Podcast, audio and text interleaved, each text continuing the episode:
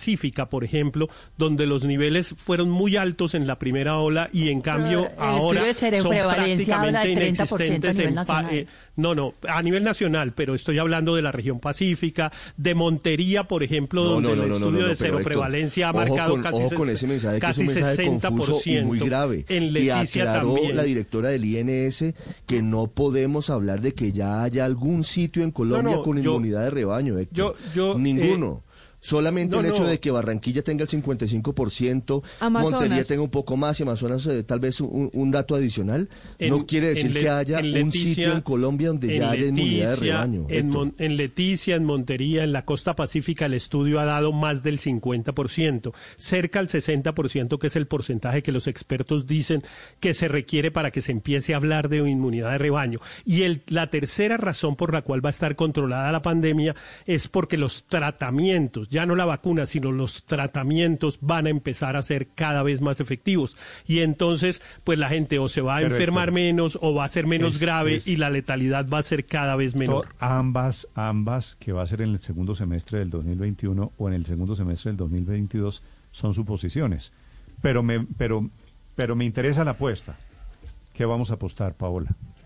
Apostemos lo que Yo- quiera. Y me aquí interesa- debemos nuestro me interesa constancia, tenemos lo que testigos. quiera, porque lo que alguno va a quiera. ganar. Héctor. ¿Cuántas ¿Qué- qué Yo, le pongo lo que le pongo lo que quiera y lo incluyo, los incluyo a todos.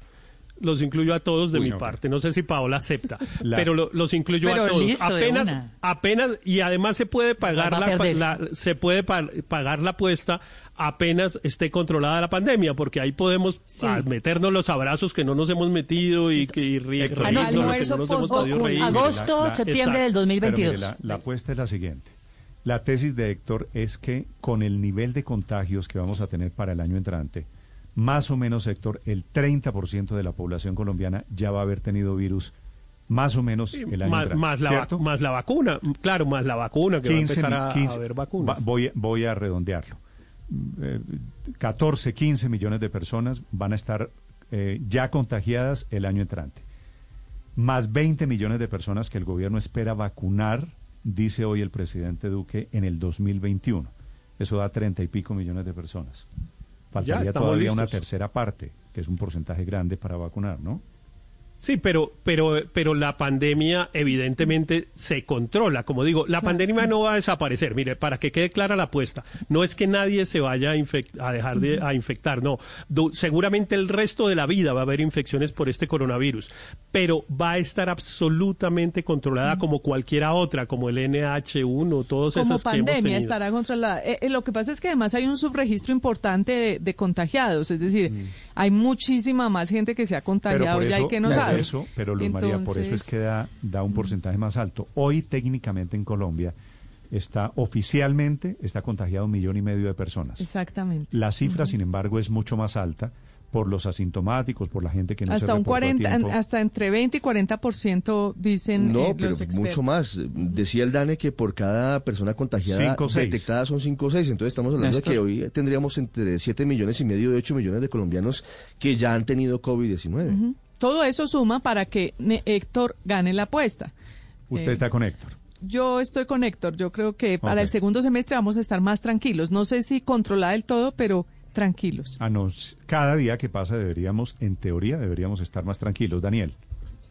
Néstor, hay una, hay una pregunta que yo no he visto resuelta todavía, no sé si alguien en el panel sepa, y es, las personas que ya les dio, que ya les dio el coronavirus, tienen que tomar la vacuna. Yo, yo recuerdo que esta discusión la tuvimos hace unos meses de si se crea inmunidad después de haber tenido el virus. Pero Entonces, esas el- personas con adultos mayores o con, o con morbilidades, Es que- etcétera, es que Esa Daniel, pregunta eh, se la tienen que vacunarse otra vez. Daniel, al ministro de Salud y dijo que sí.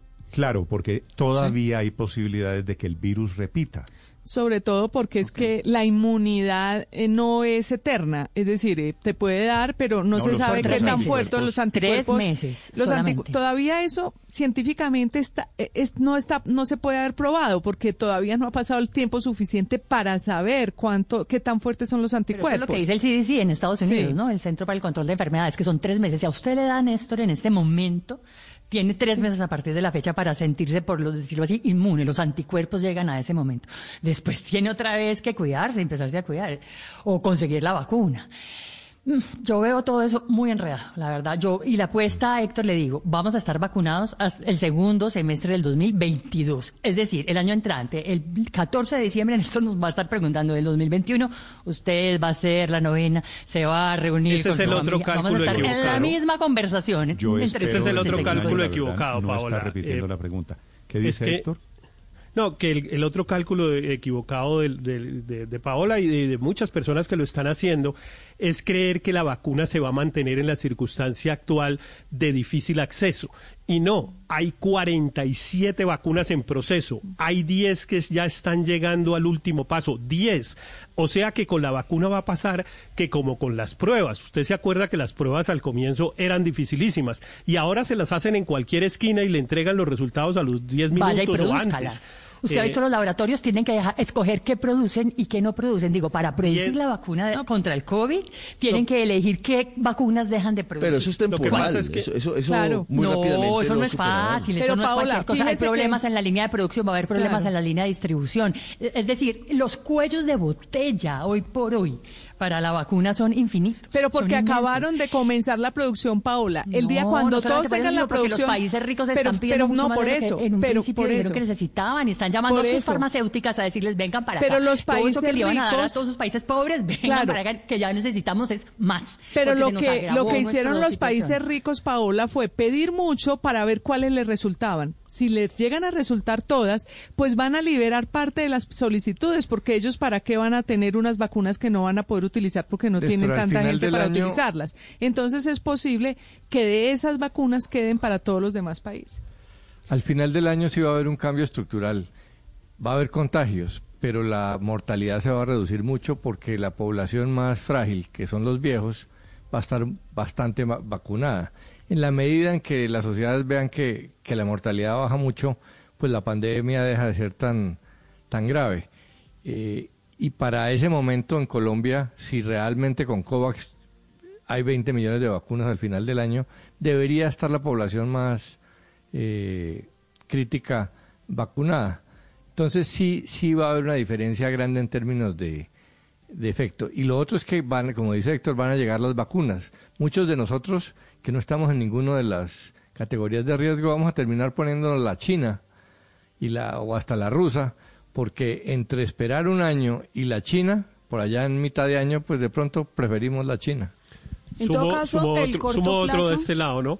Todos por cuenta de Paola en agosto, a mediados de agosto, vamos todos por cuenta de Paola a celebrar el reencuentro, entre otras cosas, porque Héctor, va a ser la posibilidad de que nos razón. volvamos a Ojalá. encontrar. Pero agosto del llevamos- 2022.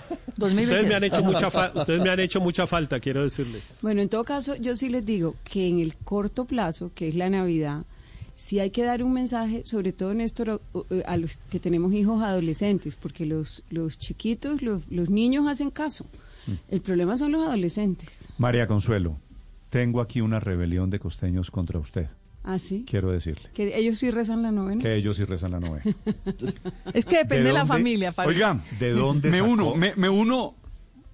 Se une a la No, rebelión. no, no, pero no, pero no, no, tape- no tapemos, no, no tapemos la, la- el, la- el sol con la mano tampoco. Es decir, que en la costa todo lo volvemos fiesta, es verdad, y yo me siento orgulloso de eso. Y que rezamos la, la novena y que después llamamos Kimpin, Kimpin, eso, eso no, Padre Leo, no lo vamos voy a negar. leer los mensajes O sea, porque me por parece- favor, por parece- favor. me parece tampoco, que hay, que tampoco hay digamos otra eso. opinión sobre la manera de abordar las novenas de los costeños.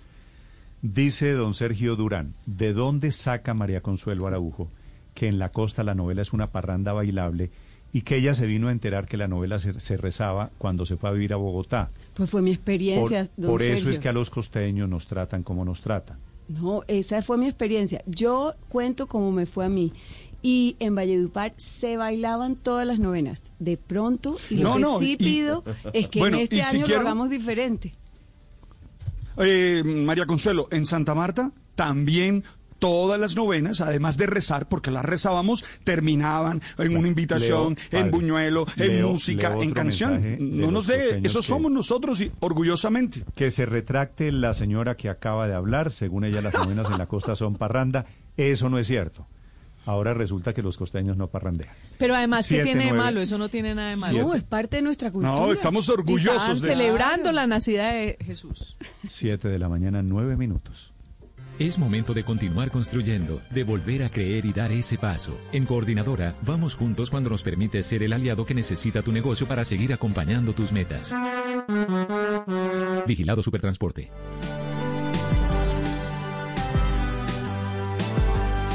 El doctor Carlos Álvarez es epidemiólogo, asesor del gobierno para asuntos de COVID y pandemia. Doctor Álvarez, buenos días.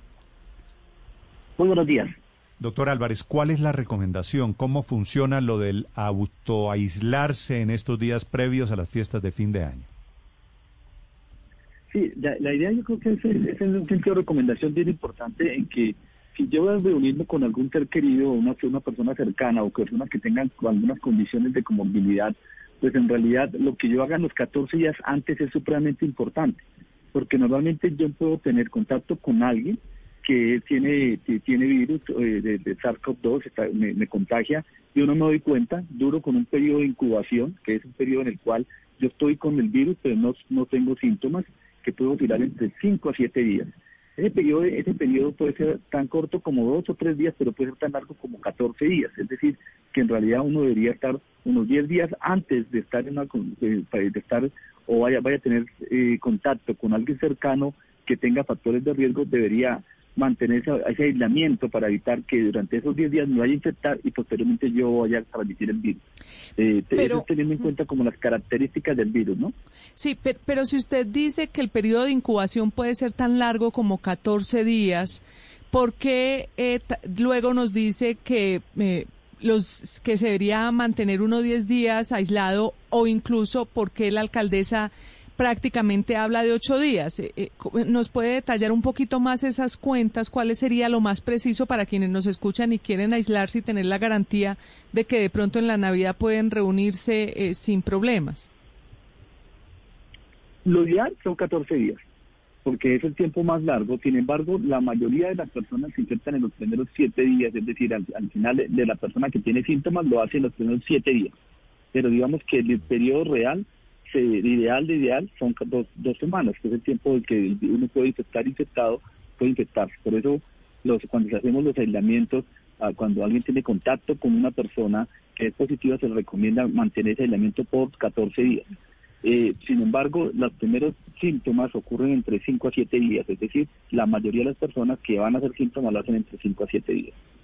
Es decir, que si alguien de verdad, como sugiere la alcaldesa, quisiera tener una pequeña reunión con su familia el día de Navidad, pues tendría que aislarse prácticamente desde hoy eh, para garantizarlo. Sí, exactamente. Es verdad. ¿Y, y, usted le sugiere a las personas que además se tomen eh, un tipo de exámenes o no sería necesario? Porque nos han hablado también de, las, de los asintomáticos, que, que uno pueda estar contagiado pero no presenta síntomas, de todas maneras, pues no, no puede ir tampoco con tanta seguridad a una reunión en la Navidad.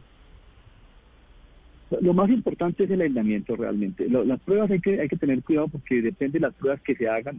Uno puede hacerse pruebas y también es una, una, una, posibilidad, pero hay que asesorarse bien de qué tipo de pruebas hay que hacer.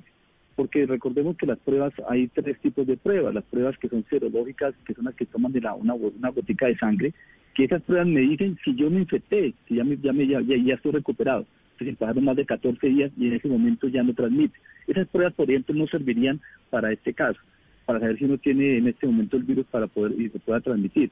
Las otras pruebas son las de antígeno o las pruebas de PCR, que son las, las pruebas moleculares. Estas pruebas son, son útiles, pero especialmente las personas que tienen síntomas son muy útiles. Las personas que no tienen síntomas no puede, puede que no sean tan útiles y hay que saberlas y que hay que tomarlas después de la exposición o del riesgo.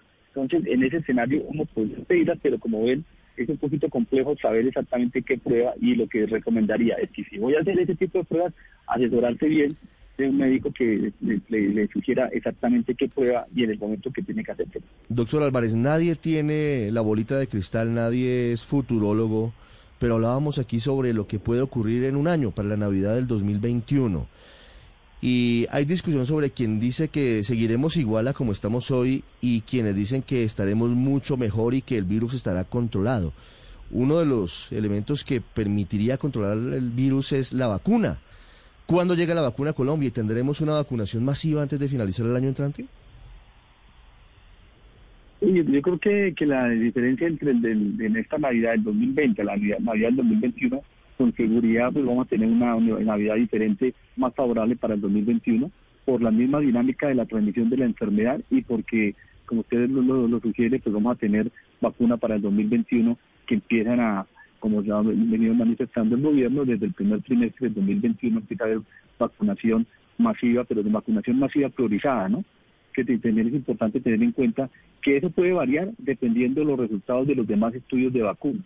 Hasta ahora han salido ya dos o tres estudios de vacunas que han mostrado utilidad, eficacia, y vienen varios en camino, que probablemente sean los resultados entre diciembre y enero, y entre más vacunas hayan efectivas, probablemente tenemos mayor, mayor acceso en el mundo a esas vacunas.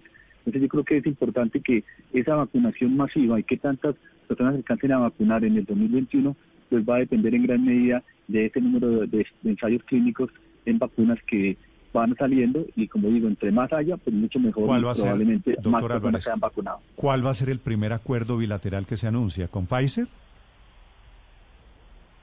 Eh, no, eso no lo puedo yo en este momento decirlo, esto que le corresponde al señor ministro de Salud.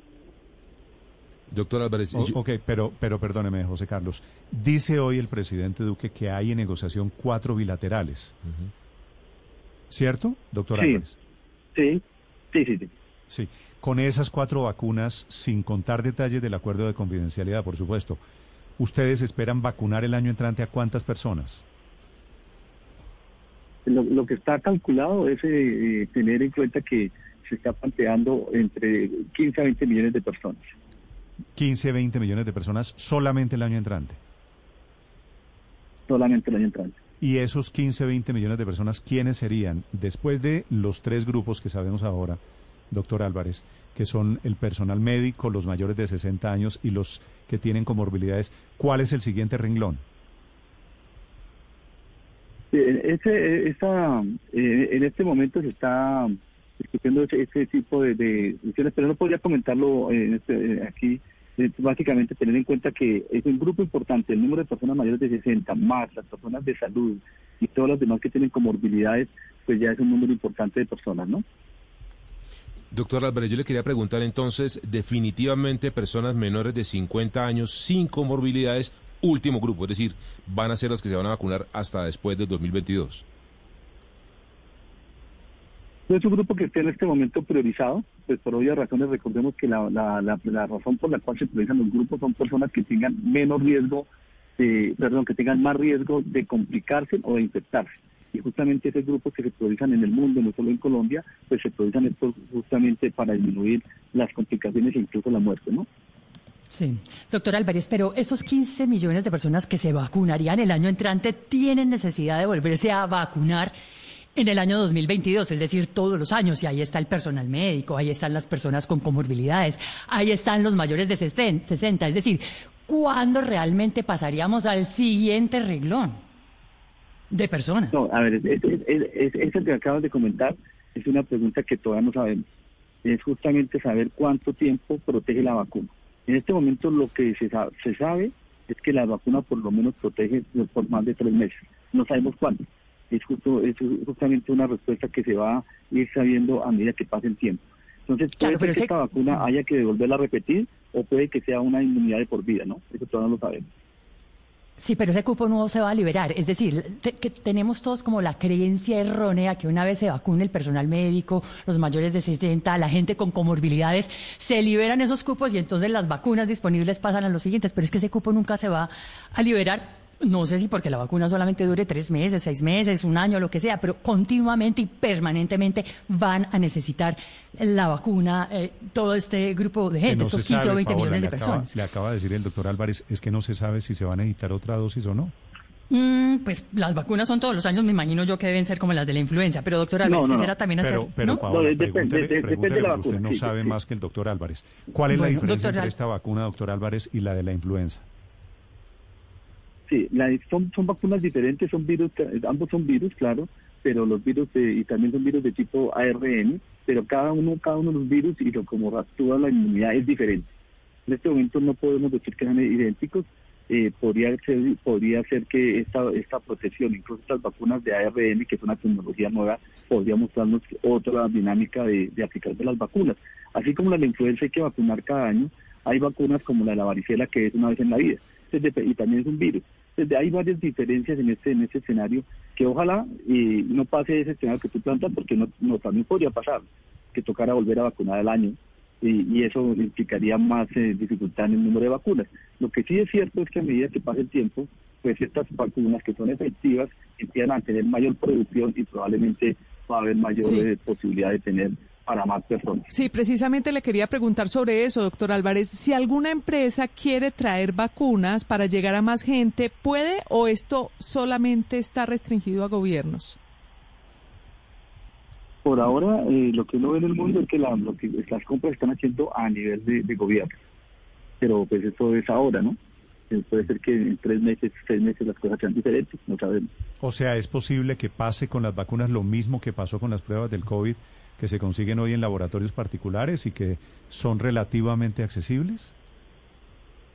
Ese podría ser el mundo ideal y yo creo que eso va a depender de la capacidad de la producción de las vacunas en el mundo. Y, podría uno pensar que si es así, hay una gran producción de vacunas en el mundo, probablemente se pueden eh, suceder esos escenarios en los cuales se consigan las vacunas eh, como ocurre con otras vacunas, ¿no?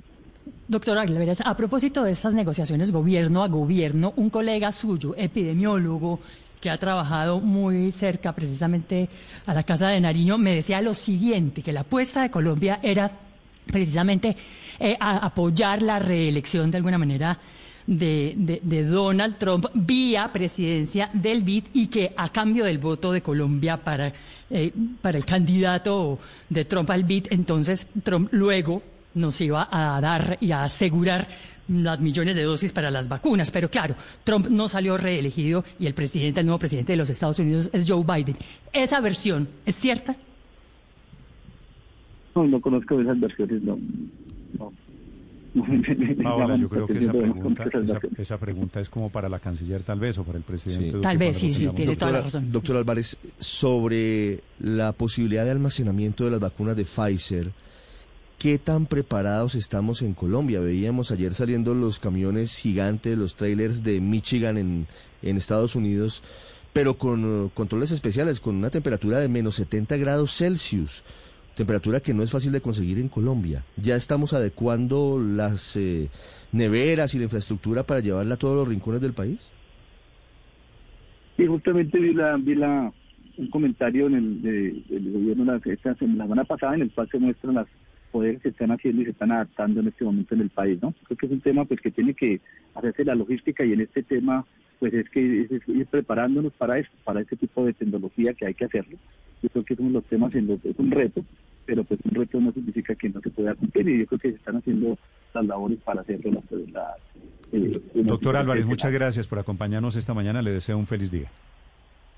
Con mucho gusto. Es el epidemiólogo Carlos Álvarez que es además asesor consultor del Gobierno Nacional. Estás escuchando Blue Radio. En Coordinadora, todos los días descubrimos personas dispuestas a sacar adelante sus proyectos. Por eso, vamos juntos cuando sus empresas necesitan aprovechar con rapidez las oportunidades del mercado y requieren soluciones innovadoras para llegar cada vez más lejos. Vamos juntos cuando hacen el mejor de sus trabajos y nos permiten hacer lo mejor del nuestro. Grupo Logístico Coordinadora. Vigilado Supertransporte. Somos el país más buena papa del mundo, con gente preparada para las que sea. Nuestra berraquera y ganas de trabajar siguen intactas pase lo que pase. Sigamos adelante, orgullosos de nuestras raíces. Comamos nuestra papa, la que llevamos en el corazón. Una campaña de Fede Papa y el Fondo Nacional del Fomento de la Papa. Visítanos en preparalapapa.com. Llegó el iPhone 12. Bienvenido a la nueva era de iPhone. Llévelo con 0% de interés con sus tarjetas de crédito da vivienda y pagando 25% menos en sus cuotas con el programa iPhone for Life. Más información en www.iPhoneforlifeendavivienda.com. Da Vivienda. Aplican términos y condiciones. Vigilado Superintendencia Financiera de Colombia. Facturación electrónica. Alegra es el mejor. En 10 minutos tienes tu facturación. En Alegra siempre estás al día con la DIAN. Ganas tiempo y tranquilidad. Ingresa ahora en alegra.co y resuelve hoy tu facturación electrónica. Amor, mira esto tan chévere. ¿Qué? ¿Y tan barato? Ne, eso se ve como raro. Recuerda, antes de consumir o usar un producto, verifica si cuenta con el registro sanitario en Vima. Así se garantiza la calidad de los medicamentos, alimentos, cosméticos y dispositivos médicos. Verifica el registro sanitario y toma una sana decisión. Un mensaje del Instituto Nacional de Vigilancia de Medicamentos y Alimentos, Vima. En Blue Radio, vive tus días sin preocupaciones con Renault Servicios. Mejores servicios para una vida mejor. 7 de la mañana, 25 minutos. Caída esta mañana en el mundo digital, José Carlos. Sí, señor, hay una caída a nivel mundial. El portal downdetector.com está reportando que la mayoría de servicios de Google, Néstor, esto es YouTube, Gmail, Google Drive, Google Docs, Classroom, que es donde muchos niños reciben clase también, están todos sin funcionar. No han dicho nada todavía la compañía. Ya lo están reportando también en las redes sociales, Néstor. Yo tengo YouTube en este momento. ¿Puede verlo? Estoy viéndolo. Bueno, es parte de la ¿Qué intermitencia. quiere que le ponga en YouTube? no, yo también aquí estoy, yo no puedo entrar, Néstor. No, pero Gmail, por ejemplo, no Mire, funciona. Yo no puedo entrar, aquí Estamos intentando entrar aquí al correo y no funciona. No puedo entrar yo tampoco. No, yo tampoco pude entrar a YouTube. Me, me salió un monito diciéndome ¿Quiere? que algo está, equi- está equivocado, pero que no puede. Y Gmail también, esto, error es, temporal. esto es YouTube. Bueno, ya veremos. De pronto tiene unas cookies eh, almacenadas y entonces le permite... algún tipo de, de Ah, eso archivo quiere decir, esta es la última que canción está que pre, escuché. sí está preguardado exactamente de la No, no, no. Ay, pero- muy bien. Vallenato. Vallenato. No, no, no, Vallenato no, no, no, venteado. Sí se levanta uno un No, lunes. Hombre, qué bien, le gusta el vallenato, eso No, está muy no, bien. no. Vallenato eso. Pero, Hombre, eh, hemos logrado hacer la evangelización. Evangelización. ¿será que yo escuché a Silvestre Dangond? Bu- Bueno, para empezar un lunes, Néstor. 7 de la mañana, 26 minutos. Nivel de ocupación de la SUSI esta mañana en Norte de Santander, 99% en Cúcuta, 94% en el departamento. El doctor Adán Muñoz es el presidente del Colegio de Médicos de Norte de Santander, que está diciendo hoy que las medidas que están tomando allí en la frontera con Venezuela son insuficientes. Doctor Muñoz, buenos días. Sí, muy buenos días. ¿Cuál es la situación en Cúcuta y en Norte de Santander? La situación en nuestro departamento norte de Santander es crítica y viene crítica desde unos, desde este mes prácticamente se ha ido agudizando. Eh, y en nuestra ciudad eh, eh, con más eh, preponderancia. Ya usted lo dijo cuando estamos en una índice ocupacional de las camas de UCI de un 99% en Cúcuta y de un 94% en el departamento. Eso hace ver que hay un número de contagiados sumamente importante y en crecimiento y asimismo entonces eh, incrementan también los fallecimientos. Doctor Muñoz, esa zona de frontera, Cúcuta y norte de Santander, son la región del país más afectada con las peores cifras de coronavirus hoy en Colombia. ¿Por qué el toque de queda es insuficiente? Sí, porque ya son medidas que se han implementado en anterioridad y vemos que la gente eh, no acata la normatividad, no acata las, direcciones o las directrices que le da eh, el departamento y las autoridades sanitarias. Entonces se requieren unas medidas más drásticas en esta medida, en este momento, dado que la situación es drástica en este momento. Si en alguna ocasión se tenían esas medidas sin ser tan drástica como estaba, como está ahora esta patología y no daban resultados a la muestra está como vamos que en crecimiento, pues toca medida a problemas grandes, medidas grandes y hay que ser contundente para poder tener un impacto favorable en parte de frenar esta enfermedad y, y controlar y que deje disponibilidad de camas para la atención, no solamente de los pacientes con esta enfermedad de COVID, sino también pacientes que ingresan por otra eh, enfermedad y que requieren la SUSI y tampoco la están encontrando. Eh, doctor Muñoz, ¿qué relación encuentra usted entre estos índices tan dramáticos de eh, ocupación de cuidados intensivos en Cúcuta y en el norte de Santander con Venezuela? Hay, eh, ¿Cómo está el contagio en Venezuela? ¿Algo del impacto que ustedes están viviendo hoy en norte de Santander se debe a los vecinos? Indudablemente, indudablemente porque nosotros conocemos que hay falencias en la prestación del servicio en el vecino país y vemos que eh, la migración también es importante. Nuestras vías eh, que unen a Bucaramanga o al resto del país con Cúcuta la vemos atiborrada de personas caminando e incluso agarrando transporte. Esto es a diario y todo el día. Y estas personas muy probablemente vienen también con el virus y aumenta el contagio. Se requiere un control de la migración, un control y un análisis epidemiológico de estas eh, personas que están pasando. También vemos que si está cerrada la frontera, pero vemos que hay trochas clandestinas, eso ya es noticia, y eh, por ahí pasan y por ahí también está pasando el virus. Por lo tanto, es el llamado a las autoridades. Primero, una cuarentena estricta. Segundo, cumplimiento de las directrices emanadas. Y tercero, un control importantísimo en la parte de migración y la parte de la informalidad de la gente. Mm, Doctor Muñoz, ¿por cuánto tiempo plantean ustedes una cuarentena estricta en Cúcuta y en otros municipios del norte de Santander para controlar la pandemia?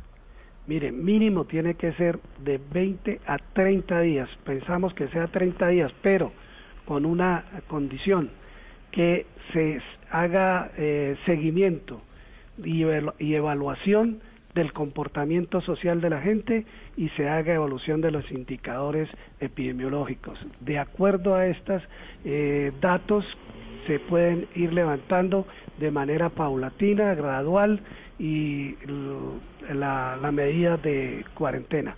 Pero es indispensable que se dé esta situación Fíjese que ayer fue la noticia que en Alemania ya la tomaron. ¿Por qué nuestro país no se puede? Doctor, doctor Muñoz. Sí, señor. Usted es cucuteño, ¿verdad? Cucuteño, sí, señor. ¿Ustedes están en este momento en la segunda ola o en la primera ola? Pues prácticamente a, a, se habla de la segunda ola, pero por el incremento acelerado que ha tenido, pareciera que fuera la segunda ola, ola pero aquí ha estado eh, eh, la problemática muy grande al punto que personal médico y paramédico también está cayendo en esta situación de, Sí. de enfermedad Pues la- y de fallecimiento. ¿La segunda ola está siendo más dura que la primera? Sí, exactamente, porque ya el índice ocupacional está en 100% en, en nuestra ciudad. Eso indica que no hay eh, dónde atenderlos, es decir, dónde hospitalizarlos. Y por otra parte, también los insumos que están siendo insuficientes. Claro está que esto es un- una insuficiencia en todo el país, pero aquí aunado al que no hay camas, no hay insumos y el personal médico y paramédico se está incapacitando o se está muriendo, entonces necesariamente pues estamos una gravedad más alta que la anterior. ¿Cuántas camas UCI tienen en Cúcuta? En, Cucu- en Cúcuta hay 340 camas, 99% ocupado quiere decir hay tres camas disponibles tres, hoy. cuatro camas disponibles. Cuatro camas disponibles. sí. En el hospital éramos dos porque las clínicas ya están colapsadas. Pues de ese colapso quería contarles a los oyentes de Blue Radio. Gracias por acompañarnos y la mejor de las suertes, doctor Muñoz. Sí, señor, muy buenos días y gracias a ustedes. De los médicos de Norte de Santander con este SOS, porque consideran ya el toque de queda, las medidas restrictivas, insuficiente ante el avance de coronavirus. Estás escuchando Blue Radio. José, estamos armando un viaje acá cerquita, a algún pueblito. ¿Qué? ¿Se anima y nos vamos? No, yo no puedo ir porque se me dañó el carro y sigo encerrado en mi casa. Que esto no te pase a ti. En Renault Servicios pensamos hasta en la tranquilidad de tus viajes. Vive sin preocupaciones. Disfruta de nuestros servicios todo incluido. Oferta válida del 1 de octubre al 31 de diciembre de 2020. Para mayor información, www.renault.com.co. Con Comodísimos, todas las noches son Nochebuena. ¿Necesito un adelanto de nómina urgente? Sí, aquí. Bzz, bzz, Soy su celular. Ahora desde su celular con el app Da Vivienda dispone de un adelanto de nómina en 5 minutos. Y si aún no tiene cuenta de nómina con Da Vivienda, ábrala ya desde su celular. Esto es para todos los empleados del país. Da Vivienda Móvil. Aquí lo tiene todo. Aplica políticas de crédito. La cuenta de nómina está amparada por seguros de depósito de Fogafín. Vigilado Superintendencia Financiera de Colombia. Con Comodísimos, todas las noches son Nochebuena. Si le pegaras al raspallá del extra de la Lotería de Medellín y te ganaras esa camioneta BMW X1 2020, ¿qué es lo primero que vas a hacer? ¿Se la muestras a tu mamá para que se sienta orgullosa de ese hijo que con esfuerzo al fin consiguió ese carrazo que soñaba? ¿O la parqueas en casa de tu ex para que te repita que no ibas a llegar a ningún lado? Juega el extra de Navidad de la Lotería de Medellín este 19 de diciembre. Si también le pegas al raspallá, no te verán ni las curvas. No saber en qué gastarla es extraordinario. Lotería de Medellín, la que más paga. Lotería de Medellín. La salud, nuestra razón de ser. Esta es Blue Radio, la nueva alternativa. Murió don Alfred Felipe. Don Alfred era don Alfredo Hoyos Masuera, le decían don Alfred, creador de empresas muy importantes en el mundo de la avicultura. La primera, Pimpollo, usted se alcanza a Ujú. Felipe, de Pimpollo. Sí. Y la segunda, No, un poquito no más me acuerdo conocida, de Pimpollo. Pollos pero, Frisbee. Eh, ¿De esa sí? ¿Es así? Pollos ¿Quién nos ha comido su pollito Pollos frisbee? Felipe, porque era primero una pizzería. Claro.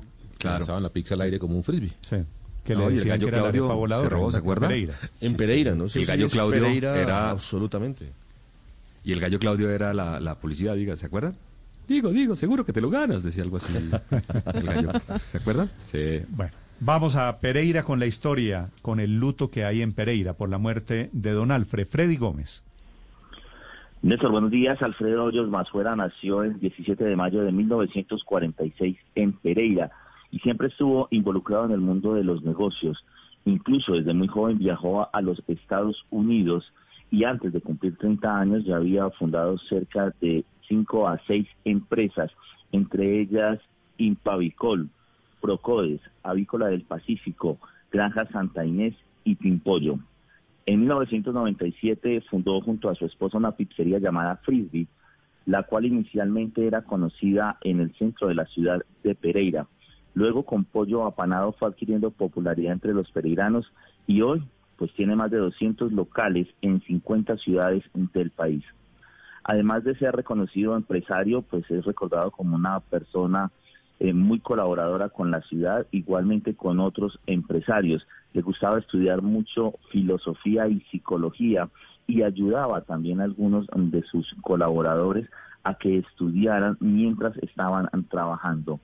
A través pues de su vida recibió reconocimientos, uno de ellos fue el colombiano ejemplar por su aporte a la economía. Su familia informó que en la madrugada falleció de una penosa enfermedad. Finalmente, eh, le comento Néstor, pues en la ciudad el gremio del comercio está muy está de luto. Igualmente la administración municipal en las próximas horas pues entrará también a pasar eh, unas eh, digamos apoyos a la familia de esta persona que ha representado al país no solo nacionalmente sino internacionalmente. Sí, el comunicado de Liliana, la esposa de don Alfredo, Freddy dice de una agresiva enfermedad. ¿Fue COVID? No, señor, no se ha dado hasta el momento del reporte, Néstor, no se ha reportado por parte de la familia, solamente ese comunicado que entregaron, que se lo enviaron inicialmente a todos sus colaboradores, pero no se ha confirmado por la familia finalmente cuál fue la enfermedad. Freddy Gómez desde Pereira sobre la muerte del fundador de Pollos Frisbee esta madrugada en su ciudad. Felipe, lastimosamente también se nos fue Luis Calle, que fue vicepresidente de operaciones durante los últimos años desde el canal Caracol. Un hombre, la verdad, una de las personas que más conocía en Colombia, si no el que más, la industria de televisión. Sí, realmente lamentable. Luis estuvo eh, pues con Caracol desde el año 2003, desde el año 2012. eh, asumió la presidencia, la vicepresidencia de operaciones, de noticias, de deportes, y tenía una particularidad, y pues todos lo conocimos, de una u otra manera, todos trabajamos con, con eh, Luis Calle, porque Luis Calle tenía una particularidad, era que estaba en todas partes. Esa era una habilidad, y, y no era un hombre, ¿cómo, cómo definir? No era un hombre eh, amable eh, per se, pero era amable al mismo tiempo.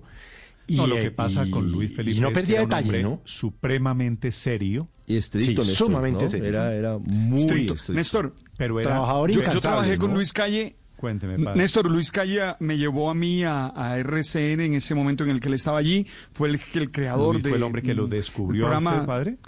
Sí, en, claro, claro, en un programa que se llamaba Cura para el Alma. Hizo un casting a nivel nacional y bueno, después de eso nos unió una buena amistad. eh, Conversé muchas, pero muchas veces con Luis Cayo, muy serio, como bien dice eh, Felipe, de una experiencia religiosa estricta. Cuando yo hacía muchas cosas carismáticas me llamaba y me decía, ojo, con esto era, era mu- muy atento realmente Luis. Y acá en Caracol, bueno, de verdad conversamos muchas veces. Tenía una característica, Luis Felipe, Sí. que era vivía pegado al teléfono celular viendo una cosa que en el mundo de la televisión se llama el minuto a minuto. El minuto a minuto. Las audiencias en de- televisión se miden prácticamente en tiempo real.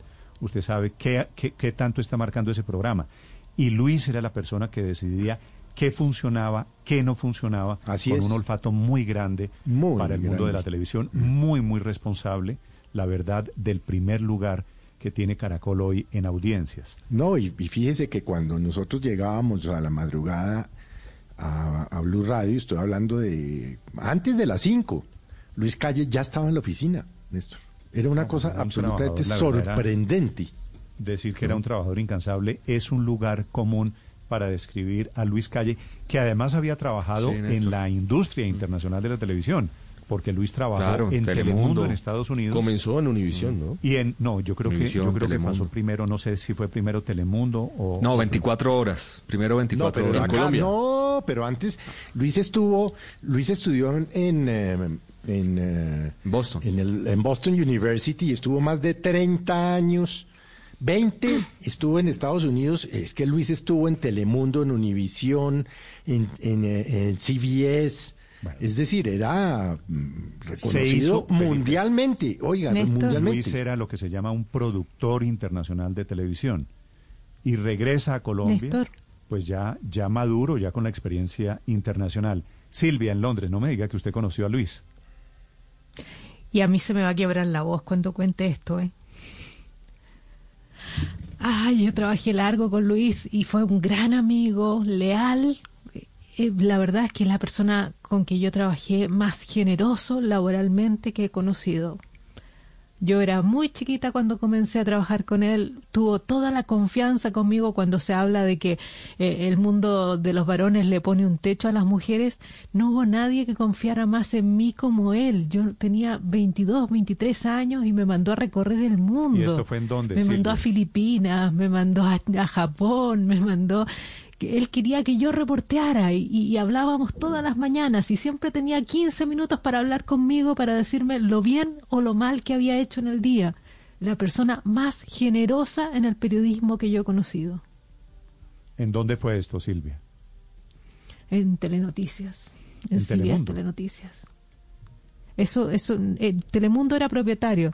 Y sabes tú que en ese tiempo no había internet y yo veía ese, en el cable ese canal y les mandé una carta escrita a mano diciendo que yo quería trabajar con ellos y él me llamó de vuelta y me invitó a trabajar con ellos. Pues esto quiere decir también el impacto internacional que tuvo la figura de Luis Calle.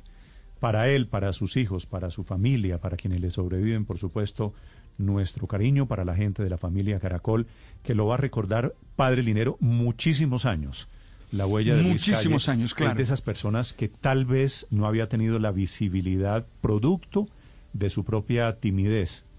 Era una persona muy Claro. cerrada, sin ningún afán de protagonismo. No le gustaba figurar. Era la persona Claro, no en le gustaba figurar. que en realidad tenía la última palabra. Una voz, Siempre.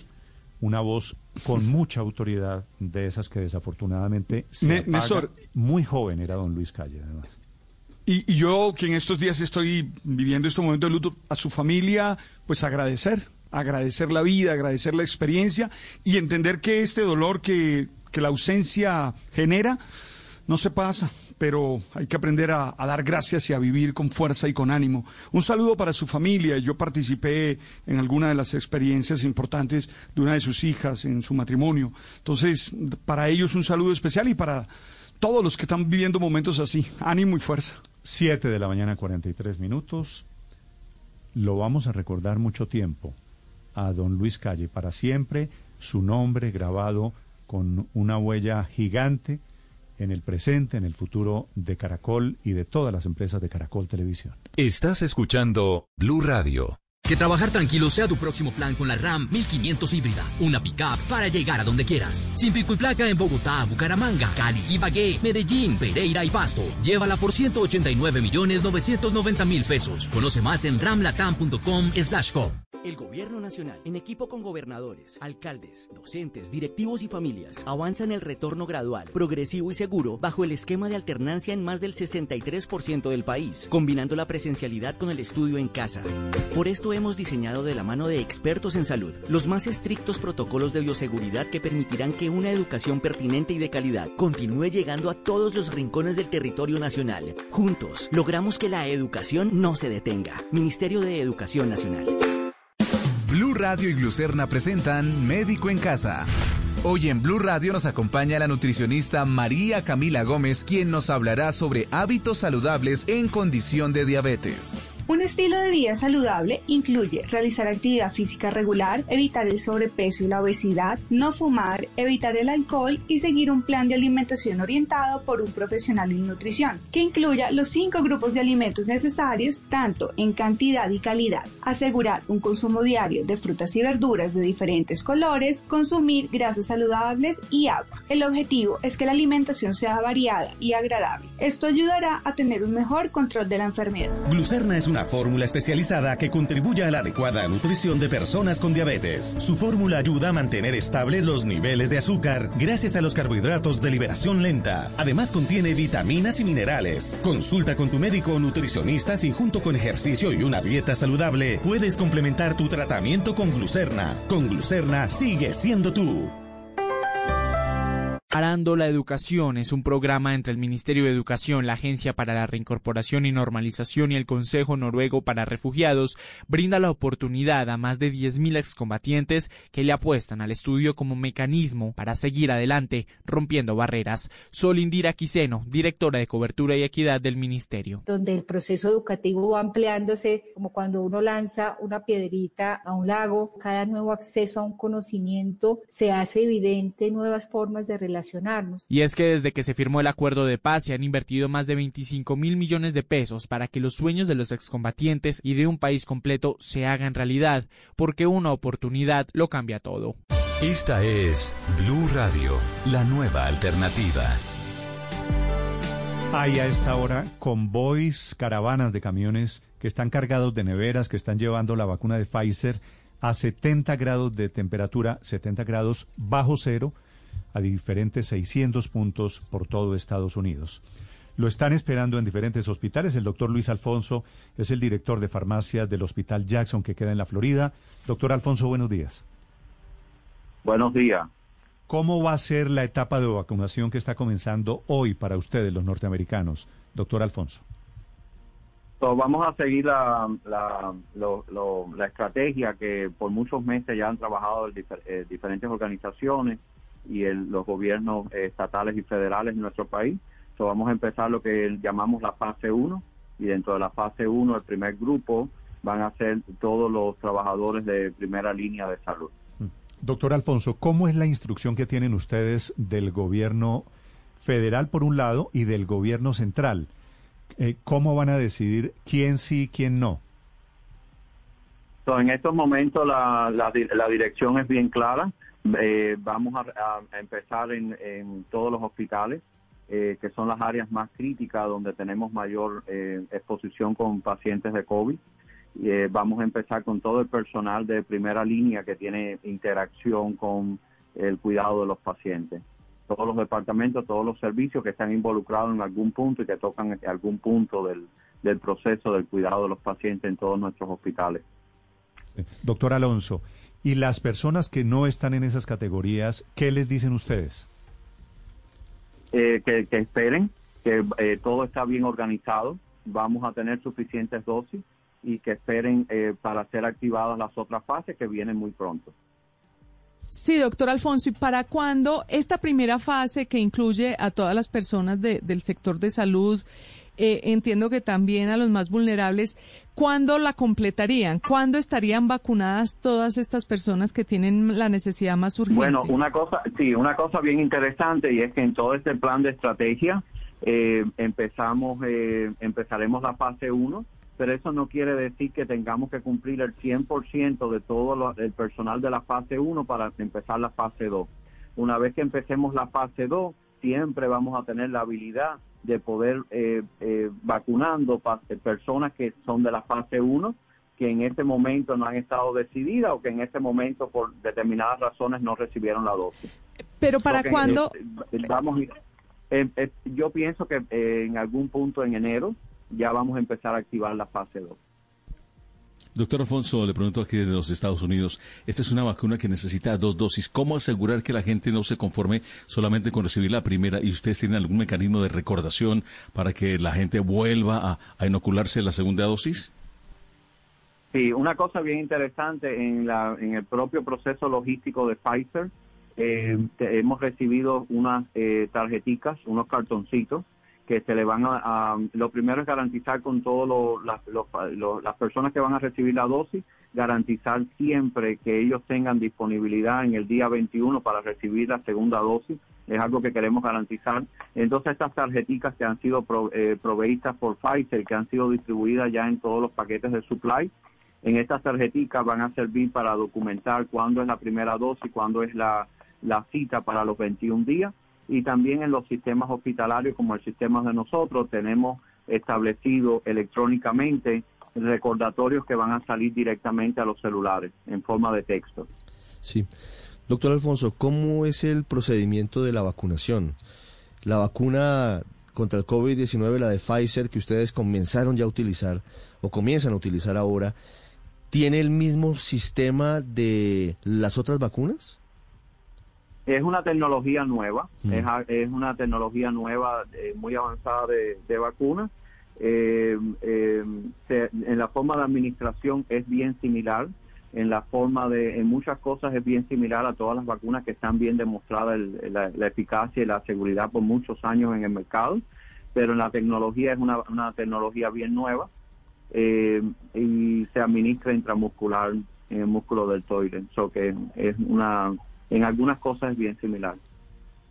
Sí, en el brazo, es decir, Sí, se, se- sí. se En el brazo. como, Sí. como las demás vacunas, o la mayoría de las vacunas. como las demás vacunas. Sí, doctor, Nada cambia en, la- en el proceso de administración. doctor Alfonso, hemos visto que ya con la inminencia de la vacuna, pues se han despertado de nuevo los movimientos antivacuna en el mundo, o por lo menos en Colombia han estado mandando muchos mensajes eh, ale- eh, alarmando a la gente sobre las vacunas. ¿Ustedes cómo manejan ese tema allá en Estados Unidos y qué tanto impacta en la cantidad de gente que quiere vacunarse? Bueno, mira, eh, eso, es una- eso es algo bien importante, es un desafío que tenemos eh, y es un desafío universal, como mismo tú lo mencionaste, con todo tipo de vacunas. Siempre han existido históricamente determinados grupos de personas, movimientos que han estado en contra de las vacunas. Nosotros hemos demostrado a través de muchos años científicamente el valor de las vacunas, el valor de la inmunización masiva. Eh, nosotros lo que estamos haciendo es, eh, continuamente respondiendo todas las preguntas que, los consumidores quieren saber sobre las vacunas. Eh, estamos haciendo campaña, estamos haciendo educación, estamos a través del- de las redes sociales, a través de los medios públicos, explicando sobre los beneficios de la vacuna y sobre los riesgos de la enfermedad de adquirir la, el COVID-19. Siete de la Es mañana. la mejor 52. arma que tenemos, la, el arma de educación. Desde el Jackson, el Hospital de la Florida, es el doctor Luis Alfonso, el director de su oficina de farmacia. Gracias, doctor Alfonso. Gracias, buen día. Sobre el gran operativo que está en marcha ya desde muy temprano esta madrugada para llevar la vacuna, por lo menos en esta primera semana, a tres millones de norteamericanos.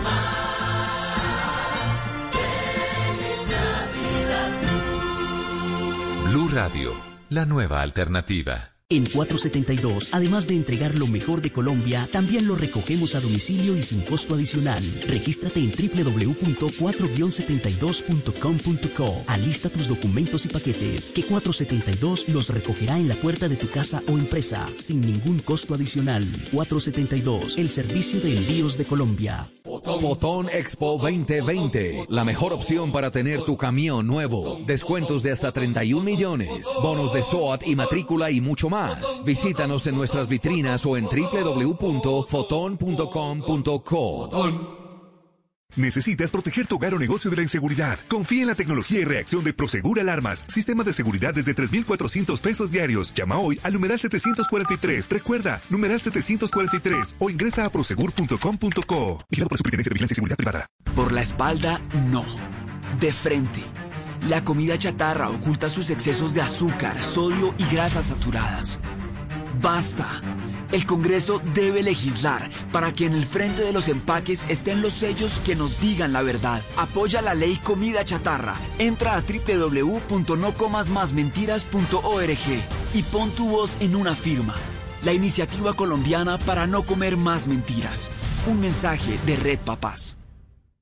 Paga todo ahora al alcance de tus manos. Con nuestra aplicación Juega Chance, compra loterías, recarga tu cuenta BetPlay y ahora también puedes comprar tu SOAT. Descárgala ya. Paga todo virtuales para mí, para ti, para todos. Chance es un juego de suerte y azar autorizado por la Lotería de Bogotá. Que nada te quite la felicidad de celebrar la Navidad. Por cada 100 mil en compras, reclama una boleta y participa en el sorteo de patinetas eléctricas, relojes Apple Watch, tarjetas de regalo de 300 mil pesos o una moto eléctrica. Términos y condiciones en cafanfloresta.com.co. Vigilado Supersubsidio. En Autoriza, estrena una Captiva Turbo. Págala en un año sin intereses y además lleva Smart Band y membresía VIP que incluye el 15% de descuento en todas las entradas al taller de tu nueva Chevrolet. Aplican términos y condiciones. Autoriza se lo garantiza. Chevrolet, find new roads. En estas fiestas, sintonicémonos con los aprendizajes que nos deja un año inesperado. Sigamos al aire con actitud positiva, siempre hacia adelante. Compartamos en familia sin diferencias, unidos en la misma mesa, así celebremos a distancia. Juntos, como país, encendamos el amor, el respeto, la inclusión y la participación.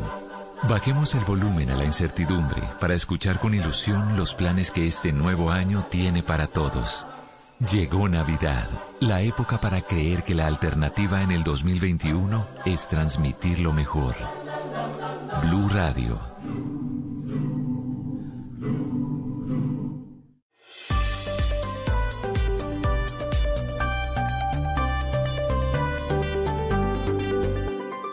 Estás escuchando Blue Radio y bluradio.com. Está a punto de comenzar la muy esperada reunión entre empresarios y trabajadores que se van a encontrar dentro de pocos minutos para hablar del salario mínimo y de las posibilidades remotas, pero posibilidades al fin y al cabo, de que haya un acuerdo este año para sacar por consenso ese reajuste.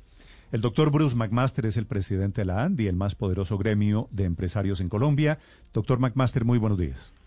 Buenos días, Néstor. ¿Con qué propuesta llegan ustedes, doctor Bruce? Bueno, nosotros hicimos la propuesta eh, la semana pasada, donde básicamente lo que hicimos fue eh, como recopilar todos los análisis que habían hecho economistas, académicos, estudiosos del, del tema laboral, eh, que recomendaron, digamos, que tuviéramos gran prudencia durante este año tratando de privilegiar la creación de empleo y tratando de eh, privilegiar, por supuesto, la reducción del desempleo. En ese orden de ideas, pues todo el país supo, ustedes también habíamos hecho una propuesta o hemos hecho una propuesta que es la que está sobre la mesa en este momento del 2%. Le, le quiero decir una cosa, Néstor, este año es muy complejo porque tenemos que ser yo diría que por una parte solidarios, pero por otra parte tenemos que todos pensar en todas esas familias colombianas que perdieron ingresos, en todas las familias colombianas que no tienen oportunidad de trabajo hoy en día, de manera que quizá si lográramos, digamos, priorizar ese objetivo como objetivo primordial, eh, pudiéramos eventualmente poder hacer un trabajo conjunto entre los trabajadores, el gobierno y pues nosotros representantes de los empresarios. Mm, claro, siempre hay la discusión de si es bueno o malo un salario mínimo de tal o de tal nivel. Como nunca antes, doctor McMaster, los empresarios están ofreciendo una suma muy bajita y como nunca antes, los empresarios, los trabajadores están pidiendo una suma muy alta, casi el 14%. ¿Hay posibilidades de que este año haya alguna clase, no digo realmente, no en el papel, en la práctica, alguna clase de consenso? Pues yo lo veo un poco, yo lo veo un poco difícil a estas alturas en esto por lo que usted está mencionando. Ahora, recuerde usted, y esto pues no es fácil, digamos, en todo caso desde el punto de vista comunicacional, eh, mostrarle a la gente que la inflación este año es quizá la más baja de probablemente los, no sé, los últimos 30, 50 años con el 1,46 o 1,49 que es la que tenemos de noviembre. De manera que ese 2% hay que compararlo en todo caso con los datos de inflación que hemos tenido otros años. Hemos tenido años en los cuales la inflación es el 4 y recuerde usted, hemos logrado inclusive acuerdos y hemos logrado también, digamos, hacer ofertas que están en el 422, en el 425. En este momento, realmente eh, lo que está sobre la mesa es, es 0.5% más que la inflación registrada. Ahora, el reto de mantener el empleo no es solamente de los empresarios, el reto es de todo el país. Quizá nosotros estamos hoy en día representando esa, idea y defendiendo la idea de que tenemos que definir que, reducir el, desempleo.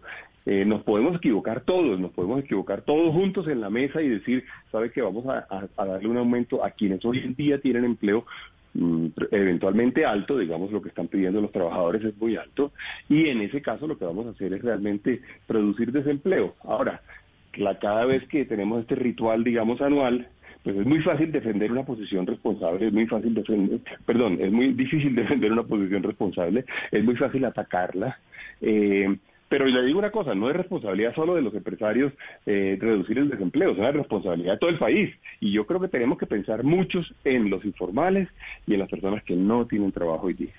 Eh, doctor Master, un colega suyo, empresario, el presidente de Tecnoglass, les dijo que mandan huevo ustedes pidiendo el 2%. ¿Qué, qué tiene para decirle? Usted que es costeño entiende perfectamente qué significa la expresión mandan huevo. Sí, claro, perfectamente. Me parece una posición pues bastante por decirlo menos populista, digamos, en el sentido de que es fácil decir eso, repito, es muy fácil, digamos, oponerse a una posición responsable desde el punto de vista técnico. Y es muy fácil, además, tampoco asumir las consecuencias. Él puede, por supuesto, hacer todos los aumentos que quiera, él puede hacerlos y lo pueden hacer todos los empresarios. De hecho, en Colombia, por ejemplo, los afiliados de la ANDI prácticamente ninguno tiene trabajadores con con, con, niveles de salario de salario mínimo. Y de hecho los empresarios cada uno va tomando su decisión. Me parece que fue una posición pues ligera seguramente popular. Eh, y, y más bien lo que le haría yo un llamado es a que él piense también en todos los trabajadores que o las personas que han perdido su trabajo durante esta época y en los informales, que los informales en Colombia son el 50% de la población que trabaja o de la población ocupada. De manera que le fue muy bien en su trino, fue un trino muy replicado, lo replicó también los medios de comunicación, lo replicaron, pero seguramente no, no, no tuvo en cuenta las consecuencias de, de eventualmente eh, tener un país con un mayor desempleo, que yo diría hoy sería el mayor, la mayor tragedia para un país como Colombia. Sí, doctor Bruce McMaster, es que dice usted que es muy sencillo entonces, que el señor Cristian Dáez pues, suba más los salarios y ya, facilito, pero eso no es tan sencillo porque resulta que él tiene que competir también con otras empresas del mercado que harían un ajuste, no sé, del 2, del 3, lo, que se decida por decreto, porque creo que eso va a salir por decreto en los próximos días. Luego, no es algo tan sencillo. ¿No cree usted que eso de proponer que cada quien vaya ajustando los salarios como mejor pueda y según como le ha ido en el baile, en el baile sencillamente es, es una falacia? No, no lo es. Y es lo que realmente sucede, Paola. Si usted, si usted hiciera un sondeo, digamos, de que, de cuántas de las empresas, digamos, realmente eh, termina eh, eh, acogiéndose exclusivamente al porcentaje de aumento que, que, se define con el salario mínimo, se va a encontrar que es bajísimo. Cada empresa tiene su, propia realidad y me gustó que dijera lo que dijo en el sentido de que cada uno eventualmente pueda eh, eh, hacer aumentos de acuerdo como le va en el baile. Es porque efectivamente hubo compañías a las que le fue más o menos bien, hubo compañías a las que le fue bien y hubo muchas compañías a las que le fue muy mal durante este año. Esas compañías están enfrentadas hoy, hoy en día a situaciones críticas y han logrado defender el empleo por, por estos meses y han logrado mantener puestos de trabajo y lo han hecho con gran esfuerzo. Ahora, ¿lo pueden seguir haciendo? Es la pregunta que nos tenemos que hacer. No, no, no es facilito de todo caso, pero, pero sí es un poco, digamos que, que eh, una situación en la cual eh, cada uno pueda atender a su realidad propia y, y estamos en la libertad de hacerlo y por cierto lo hacemos, siempre lo hacemos, todos los años se hace. Sí, doctor, doctor McMaster, pero ¿qué, ¿qué garantía hay de que los empresarios puedan generar más puestos de trabajo con este 2%? Porque es de lo que usted ha venido hablando. Sí, sí, es cierto, es cierto, Felipe. Eh, la garantía, pues evidentemente no existe y, nosotros en este momento, yo quizá lo decía en una entrevista ayer, básicamente lo que estamos tratando es de generar como una especie de cruzada nacional, en donde logremos identificar quién puede generar empleo, quién puede hacer un esfuerzo adicional, quién puede adelantar planes de inversión, quién puede eventualmente, inclusive, en forma temporal ampliar, su planta de, personal, porque sí, digamos, se requieren muchas cosas para que esto suceda. Eh, en realidad, la, la reflexión es una reflexión casi que macro en el sentido sentido de si uno, si uno aumentara los salarios de toda la economía en un porcentaje tanto, ¿qué le sucedería a la capacidad del aparato productivo para producir empleos? Esa es la pregunta que se produce. Pero usted tiene razón. Al final uno, para, para poder, digamos, hablar con, con más autoridad, diría yo, con más legitimidad, pues tiene que tener en la mano, digamos, las ofertas de cada uno de los empresarios y es parte de lo que estamos nosotros proponiendo hoy día. Sí, doctor McMaster.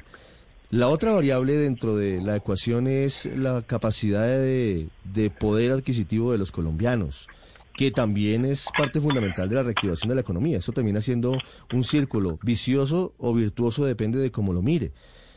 Con 500 pesos, digamos, yo sé que yo sé que usted me va a decir que hay que pensar en la macroeconomía, pero si dividimos los cerca de 17 mil pesos mensuales, que sería el aumento del 2% del mínimo, nos da cerca de 500 pesos diarios. ¿Eso de verdad sería algún músculo que permitiera reactivar el consumo por parte de los colombianos? Claro, Ricardo, es fácil decirlo como lo está diciendo usted, porque evidentemente en un país como Colombia, pues tenemos unos niveles de ingresos bajos relativamente altos. Y esa es la realidad de nuestro país, no es una inconsciencia de los empresarios, ni es inconsciencia de los economistas, ni del ministro de Hacienda o el ministro del Trabajo. Es que es un poco la realidad. Ese punto que toca a usted, que además yo he defendido en el pasado eh, con con vehemencia, que es darle capacidad adquisitiva a los, a los, a los hogares. Eh, y de hecho, he recibido críticas fuertes de economistas, digamos, en el pasado y, y no es sino leerse, digamos, eventualmente, algunos de los más famosos, Paola le puede dar la lista completa. Eh, le, le, diría yo, en el pasado nosotros hemos hecho incrementos que han estado 2% por encima de la inflación. Recuerde usted que el año pasado el incremento fue del 6, el año antepasado también fue el 6. Las inflaciones fueron significativamente más bajas. De manera que eso se ha hecho en el pasado. Cuando usted, eh, y, me, me, parece un poco, eh, pues, no solo aburrido, sino inconveniente hacer una cita a lo que dicen los economistas. Y lo digo porque es que al final estamos hablando de la realidad de la gente. Pero en todo caso, es a los, economistas nos demuestran, nos muestran cómo las, los eh, impulsos a la demanda por la vía de mayores ingresos, eventualmente para los trabajadores que tienen trabajo, em, terminan siendo muy efectivos cuando se tiene altos niveles de empleo. Cuando se tiene altos niveles de desempleo, y aquí me llama la atención que el país no se haya unido, digamos, alrededor de este objetivo. Cuando se tiene altos niveles de desempleo, nos tenemos que unir alrededor de los desempleados. Nos tenemos que unir, es que no hay garantías, doctor Bruce, es que no hay garantías de que si usted sube poquito el mínimo va a generar empleo. Entonces, ¿qué hacemos? Porque es que lo que pasa, Néstor, es que si no hacemos, eh, si, no, si no tomamos decisiones económicas correctas, porque al final la economía termina reaccionando, digamos, a los diferentes incentivos. Nada garantiza, por ejemplo, que ante una caída de una tasa de interés o ante una caída de una tasa de cambio o que ante un eventual eh, incremento de un salario X, Y o Z, pues al final todo sucede inmediatamente. Pero sí sabemos cómo funciona la economía y sabemos que hay ciertas cosas que le producen en términos generales unos efectos a la economía. Entonces, con eso dicho, realmente el país tiene que unirse alrededor de la generación de empleo. Y eso simplemente al final de lógica. Si uno tiene, evidentemente, unos costos salariales que no sean digamos, exageradamente alto, pues seguramente mucha gente va a tener la oportunidad no solo de contratar, sino de contratar en forma formal. Es que recuerde, y esto lo he dicho muchas veces, pero lo, quiero mm. repetir en esta ocasión, eh, recuerde usted que el 50% de, los, de los, las personas ocupadas en Colombia son personas en la informalidad. Eso se nos olvida, pero es el gran drama del mercado laboral colombiano. Mm. No solamente por ellos que tienen, que tienen problemas de que no tienen pensiones, de que no tienen cesantías, de que seguramente no tienen una serie de coberturas, sino también por la economía misma que tiene al final una distorsión gigante. Entonces, yo sí creo que vale la pena, y es momento quizá de hacerlo, de que Colombia se una alrededor de esos hogares que no tienen ingresos hoy en día, privilegiando dentro de los mecanismos económicos que como que, y, le voy a dar la razón, lo dijo Luz María y lo dijo Néstor ahorita, o Felipe, perdón, no hay garantía realmente de que, de que se vaya a producir el incremento salarial hoy en día, es cierto, pero sabemos cómo funciona la economía y sabemos que si uno eventualmente comete errores económicos y genera señales equivocadas, pues las consecuencias se nos vienen encima. Y por eso, de cosas es parte de lo difícil que tenemos nosotros para defender hoy en día. Entre otras cosas, eh, le digo, no es un reto solamente, ni debería ser un reto y un y un objetivo exclusivamente de los empresarios, debería ser un, un, un reto del país. Le voy a, eh, Ricardo, por ejemplo, seguramente lo tiene recopilado por allí. Recopilemos todas las, las, las posiciones de los economistas previo a la negociación del salario mínimo. Todos pedían, realmente pedían cautela, que no nos fuéramos a equivocar, que, que privilegiáramos el, empleo, que privilegiáramos la formalización. Desde el Banco de la República incluso lo dijo el Banco de la República, lo dijo el Desarrollo, lo dijo ANIF, lo dijo la Universidad de los Andes, lo dijeron los columnistas economistas, lo ha dicho todo el mundo. Ahora, están un poquito callados estos días y yo entiendo que no quieran dar la pelea y no quieran eh, eh, enfrentar, digamos, una situación que no es popular, pero sin duda alguna lo dijeron, lo dijo todo el mundo. Muy bien. Doctor McMaster, una última pregunta. La idea del Centro Democrático, que es el partido de gobierno, de reducir la jornada laboral a 40 horas eh, ¿Va a salir, va a surgir en algún momento en esta misma discusión del salario mínimo? Pues eh, fíjese que no ha salido, eh, sin embargo hemos visto cómo algunos de los representantes de los trabajadores inclusive han demostrado también su su su, eh, su oposición a la misma, entendiendo que eventualmente se producen no solamente eh, incrementos en los costos de los de los nuevamente de cada salario o de cada puesto de trabajo en sentido de que al final del día terminamos todos los colombianos pagando cerca de 2.6 eh, perdón de, 2.6% más del PIB sí eh, y que nos termina generando también mayor desempleo. Yo creo que son conscientes de que ese, ese sería un mecanismo muy automático de generación de desempleo de manera que esa idea no ha estado sobre la mesa eh, pero así pero todos hemos comentado digamos en las conversaciones de este estilo que hemos hecho con los medios de comunicación. A propósito, hoy hay declaraciones del presidente Duque sobre ese tema que ya les contaremos. Gracias, doctor McMaster. Lo dejo que arranque su reunión. sí, Néstor, aquí tengo ya todo el mundo conectado. seguro me llamaron ya. No sé, aquí estoy viendo la imagen en directo. Gracias, señor. Vale, vale, vale. El presidente de la ANDI a punto de comenzar la, la reunión. La expectativa que hay es si hay acuerdo o no hay acuerdo entre empresarios y sindicalistas. Estás escuchando Blue Radio.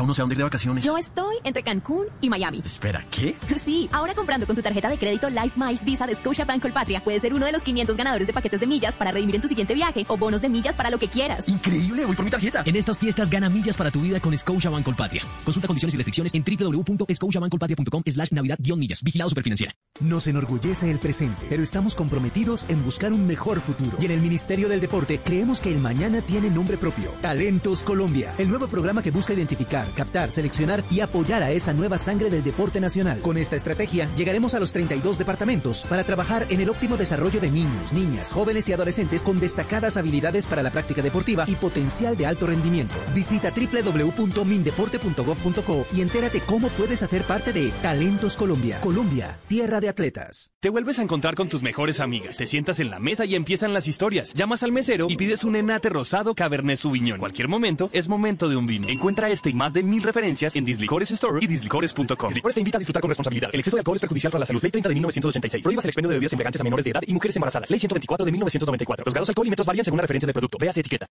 ¿Qué, ¿Qué tiene claro hoy un emprendedor? El modo PRAS. Es clave practicar el distanciamiento físico y el aislamiento temprano si tengo síntomas. Que exagerar protocolos es la norma. Que ante cualquier caso sospechoso o confirmado hay que llamar urgente a la EPS o al 192 y aislarnos, sobre todo aislarnos. Y responder al seguimiento siempre, estar atento al llamado, no bajemos la guardia, exageremos los protocolos. El negocio solo se reactiva si reaccionamos con aislamiento y reporte. Que vivan los emprendedores que tienen claro el modo PRAS. Estás escuchando Blue Radio. Levántate, haz una lista de todo lo que quieres hacer en el día y prepárate para hacerlo realidad. Es tiempo de cuidarnos y querernos. Banco Popular. Hoy se puede, siempre se puede. Llegó la Feria Positiva, Feria Popular Digital para pensionados del Banco Popular. Un espacio de bienestar y mucha diversión para la generación que lo merece todo, donde encontrarás actividades de interés, tasas especiales en nuestra oferta diamante, descuentos en comercios aliados y mucho más. Ingresa ya a www.feriadiamante.com y conoce todo lo que tenemos para ti. Hoy se puede, siempre se puede. Banco Popular. Somos Grupo Aval. Vigilado Superintendencia Financiera de Colombia. En Blue Radio es momento de que tu negocio tenga lo que necesita al precio justo contigo business.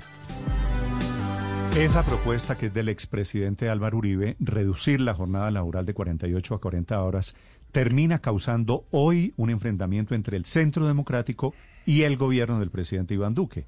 Dice esta mañana en la entrevista con la República el presidente Iván Duque que no, que no apoya el gobierno esa idea de reducción de la jornada laboral. Ricardo González. Hola Néstor, buenos días. Pues eh, mire, empiezo diciéndole lo que dice exactamente el presidente Iván Duque en la entrevista esta mañana con el eh, diario Portafolio. Le preguntan de frente, ¿apoya el proyecto de reducir la jornada laboral presentado por su partido, el Centro Democrático? Y responde el presidente, en las actuales circunstancias del mercado laboral es inconveniente subir los costos laborales para las empresas. Una medida de ese tipo debe analizarse en el contexto de una aproximación más amplia de la estructura de costos laborales y en un momento idóneo de acuerdo con la coyuntura del mercado. Ya en algunos momentos el expresidente Álvaro Uribe había dicho que había hablado con algunos de los ministros para intentarlos convencer de la idea de este proyecto, sin embargo, desde el Ministerio de Industria y Comercio, cero, Néstor. No hay ninguna posibilidad de que apoyen esta iniciativa. Dicen que es claro que encarece eh, el trabajo, que encarece a las empresas que las más damnificadas son las empresas, Néstor. Y sobre la posibilidad de su aprobación, Néstor, hemos conocido que hay instrucción del presidente Iván Duque para que los próximos dos debates, Néstor, que son en la Cámara de Representantes, se promueva la tumbar esta iniciativa, que no pase en la Cámara de Representantes porque ya va muy adelantada, ya, ya pasó el Senado, ya pasó en plenaria del Senado y por eso la posibilidad es que se caiga ahora en la Cámara de Representantes según lo que pretende el gobierno.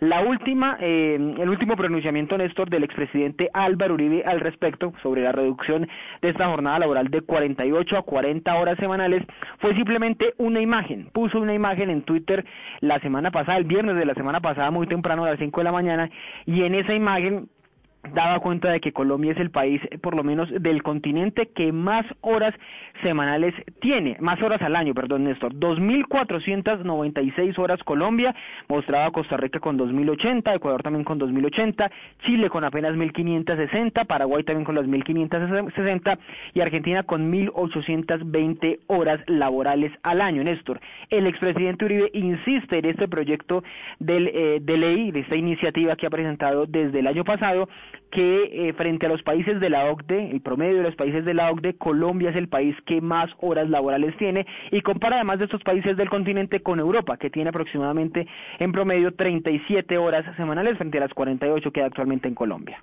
Gracias, Ricardo. Esta pelea va a ser, Felipe, imagínese, Uribe desautorizado o no apoyado por el propio gobierno de Iván Duque. Está partiendo, está partiendo cobijas cada vez en temas más importantes. Para el expresidente Uribe Felipe es importante la propuesta de rebajar las horas de la jornada laboral porque él tiene referendo en camino. Acuérdese que está amarrada una cosa a la otra. Sí, y, ya se ha venido distanciando en los últimos meses mucho, ¿no? El, el, el expresidente Uribe del gobierno del, presidente Duque, ¿no? Pues este es otro motivo de... Claro, este es otro momento. Ahora, lo que pasa es que el, el expresidente, pues, eh, arranca campaña, ¿no? Para quien sea, pues, para para el que diga Uribe, Obviamente, popularmente. La propuesta, de bajar la jornada laboral de 48 horas a 40 horas tiene mucho simpatizante, debería tener mucho afecto. Pero, pero técnicamente con un costo en escena, altísimo. ¿Usted cree que, yo, Pero yo que creo que sí se han distanciado, Héctor. Yo creo que el pues, gobierno eh, de pues Duque se ha distanciado mucho del, del expresidente Uribe el, el Centro Democrático efectivamente ha tratado de distanciarse del presidente Duque porque no quiere arrastrar con su impopularidad. Y se equivoca porque el presidente Duque no va a terminar siendo impopular. Cuando la pandemia esté controlada y la situación cambie y haya un ambiente de optimismo en la sociedad, la favorabilidad del presidente va a crecer. Y ahí entonces van la puesta esta puesta en escena le toca les toca rehacerla. Pero digo que en este caso en particular es una puesta en escena es porque la verdad es que eso no tiene ninguna posibilidad de que lo aprueben en el Congreso. Primero porque la legislatura o al menos este periodo está por terminarse. Se acaba el próximo miércoles, si no estoy mal, que es 16 de diciembre. Es decir, que le quedan apenas tres días. Y pues esto se aprobó. 16 de diciembre es pasado mañana, el miércoles. Exacto, el miércoles. Y ahí se acaba el, el periodo y no hay ninguna posibilidad de que aquí haya ni siquiera se haga el tercer debate en la Comisión Séptima de la Cámara de Representantes.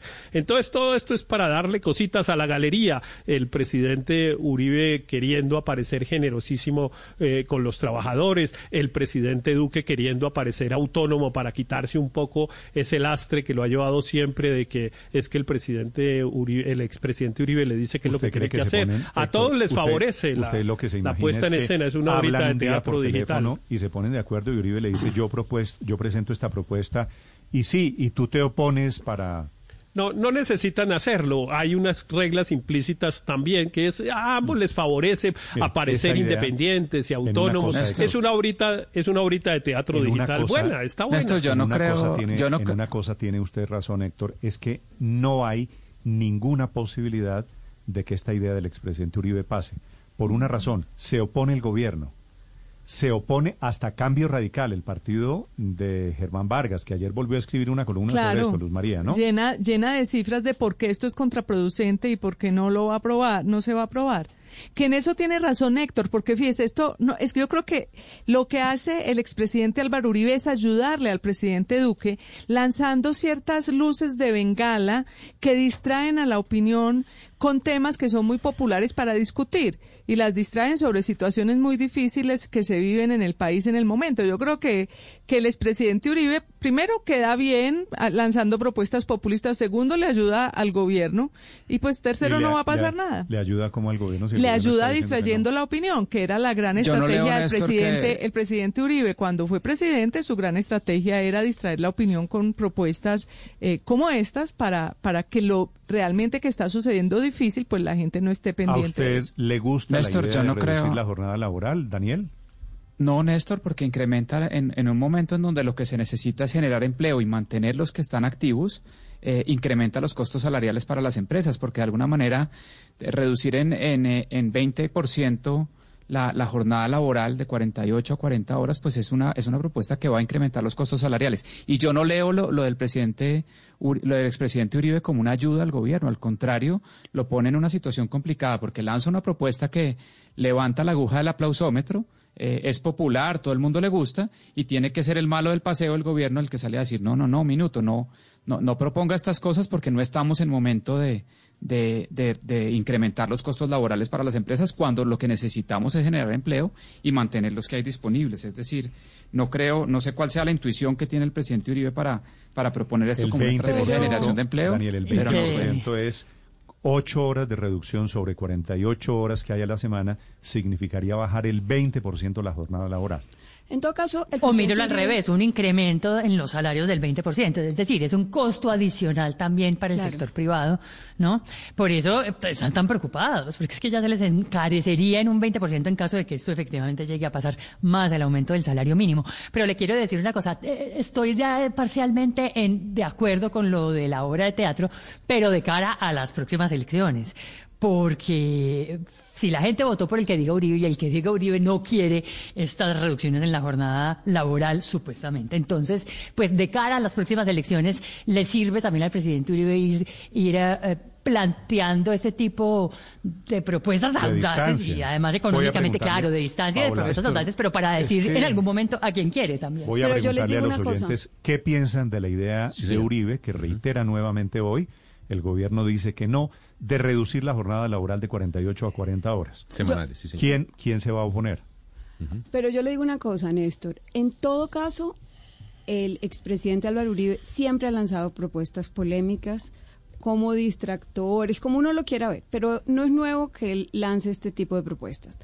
Creo, como la mayoría de ustedes, que eso no va para ninguna parte. Y creo, de hecho, que la tendencia es la contraria, porque es que lo que se ha visto con el trabajo en casa y el teletrabajo es que la gente está trabajando mucho más.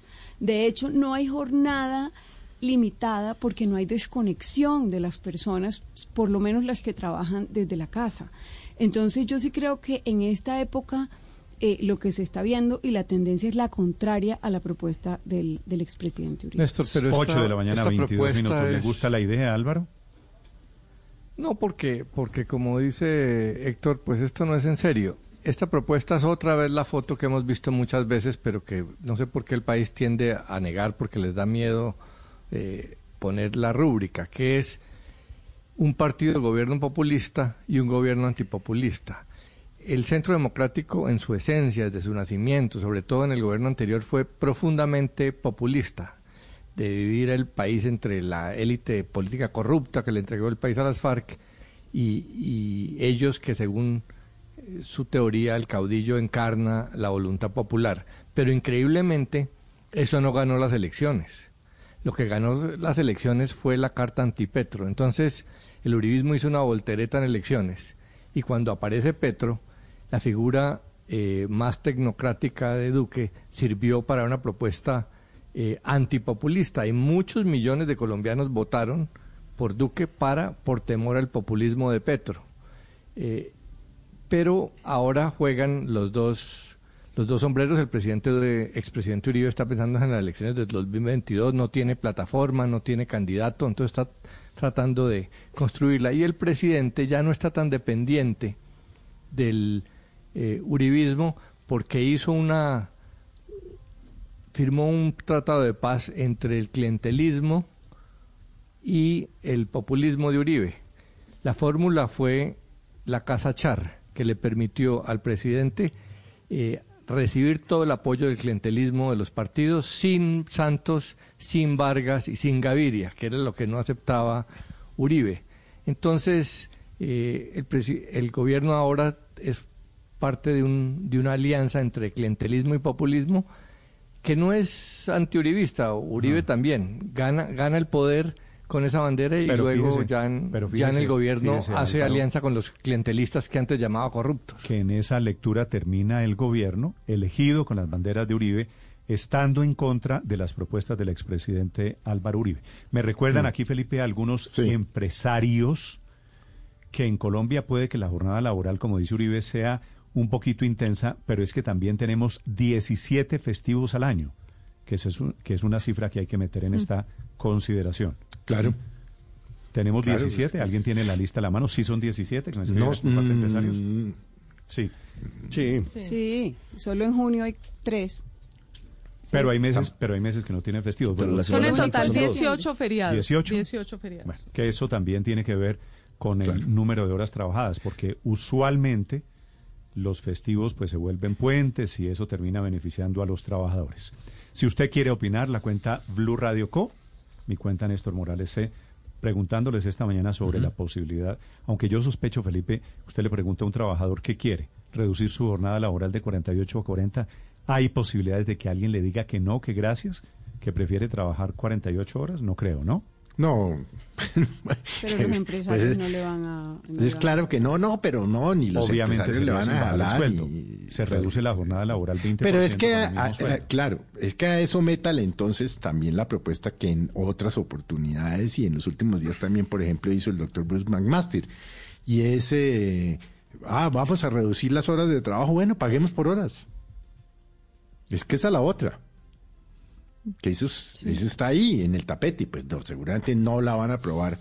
Pero pues, ah, ustedes trabajan 40 horas, bueno, les pago por hora. Es que es, eso. Pero, eh. pero de todas maneras hay que reconocerle a Uribe que pone a hablar a la gente, así sea por ah, pasar el tiempo. Siempre. ah, no, sí. porque, por, pero mire en este caso cómo es de curioso. Esta, la reducción de la jornada laboral, es una propuesta que ha sido histórica de la izquierda mundial. Yo recuerdo mucho que por allá en los años, no sé, 80 tal vez, el presidente Mitterrand en Francia, lo que distinguía el socialismo francés de la derecha francesa era que querían bajar la jornada laboral a 35 horas, que creo que es 35 horas en, en, en Francia. Pero esa era la gran disputa de, de entonces. Y hoy, eh, de alguna manera, incluso los sindicatos por ir contra Uribe están en desacuerdo con esa propuesta.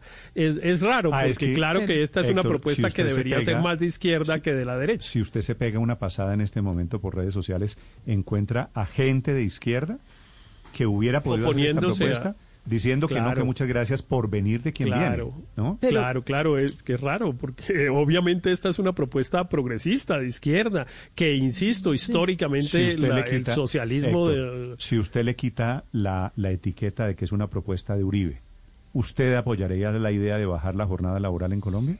Es que yo la apoyo, solo que eso no va para ninguna parte, pero a mí me, pues sí me, a mí me parece bien, pero solo me parece mal es porque en realidad esto es para un 20 o un 25% de la, de la gente trabajadora, porque para empezar ya dijimos, la mitad es informal, entonces a esos no les aplica ninguna de estas reglas, y la mitad de los que son formales pues no tienen estos problemas con la jornada de trabajo o bien porque no se les cumple porque son personal de confianza o en fin que eh, no tienen que no tienen horario. Y entonces esto estamos hablando de unas personas que atienden en los almacenes de las grandes superficies y en fin un grupo relativamente pequeño de Héctor, personas. porque es que en la práctica la, la jornada laboral de 48 horas yo no creo que se aplique en muchos lados porque lo que se ha vuelto Pero costumbre es que la en gente el- trabaje de lunes a viernes. No, pero es más gente la que en se el rige pero la gente normalmente No trabaja haga- de lunes a viernes No, y no, le suman no, un poquitico más esta- no a haga la... esta Es al revés, nosotros somos-. Pero, pero dicho incluso por eh, Fenalco, dicho incluso por Fenalco que está así, que, que la mayoría, que ya la- los Me horarios me de 48 horas Si no hay- son los más, Si hay alguien que no son los más la jornada laboral habituales. de 48 horas, claro que son los comerciantes.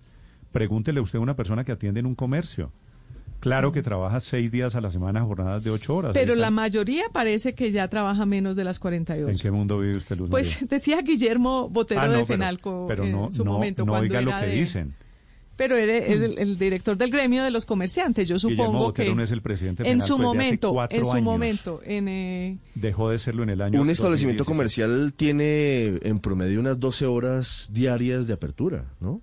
Por eso las trabajan en la semana, no las trabajan el fin de semana, no No, trabajan por eso, pero, sábado. pero No, hagamos la suma. poco, 12 por nueve- no, 5, nueve, Pues claro, nueve, 12 por nueve 5, horas diarias. 60. Claro que abren el Pero fin de nueve semana. horas diarias. fin.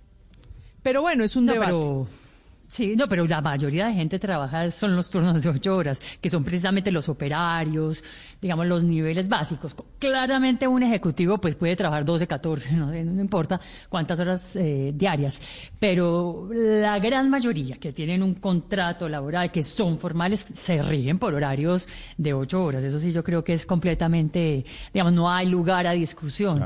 Eh, eh, Sí, no, eh, pero claro, una vez más, estamos hablando que 40 horas, Néstor, más festivos, eh, y ya con una productividad negativa, ¿no? Dice usted, pues entonces, ¿a dónde nos vamos? ¿O qué vamos a hacer? ¿De Y- cuánto y es la jornada laboral en. España, Enrique?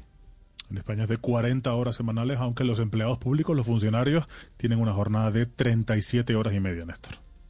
¿Empleados públicos solo 37 horas y media? En efecto, sí. Eso Eh, da- salvo, salvo por personas que tengan guardias, tipo médicos, policías, pero el grueso del de empleado público, profesores, eh, personas que trabajan en ministerios, tienen 37 horas y media de jornada laboral. Eso quiere decir siete horas y media diarias durante cinco días a la semana, ¿verdad? Exactamente. Silvia, en Inglaterra, ¿cuántas horas diarias, cuántas horas semanales trabajan? 40 horas es la media semanal de trabajo, pero no hay una regla, no es, no es una norma, esa es la media que existe en el trabajo, eh, porque aquí existe lo que se llama el contrato cero horas, o sea, uno puede tener un contrato por algunos, por algunas horas en el día simplemente y no, no se exige ese límite, ese piso. ¿Cuántas horas a la semana en Estados Unidos, Ricardo? 40 es el promedio también, Néstor, pero existen los llamados part-time donde yo puedo trabajar nomás 5. Si no tengo acceso, por ejemplo, ahora en épocas de pandemia, me dan 5 o 6 horas, las tomo porque se paga precisamente por horas, pero la media 40 semanales, Néstor. ¿En Venezuela, Santiago?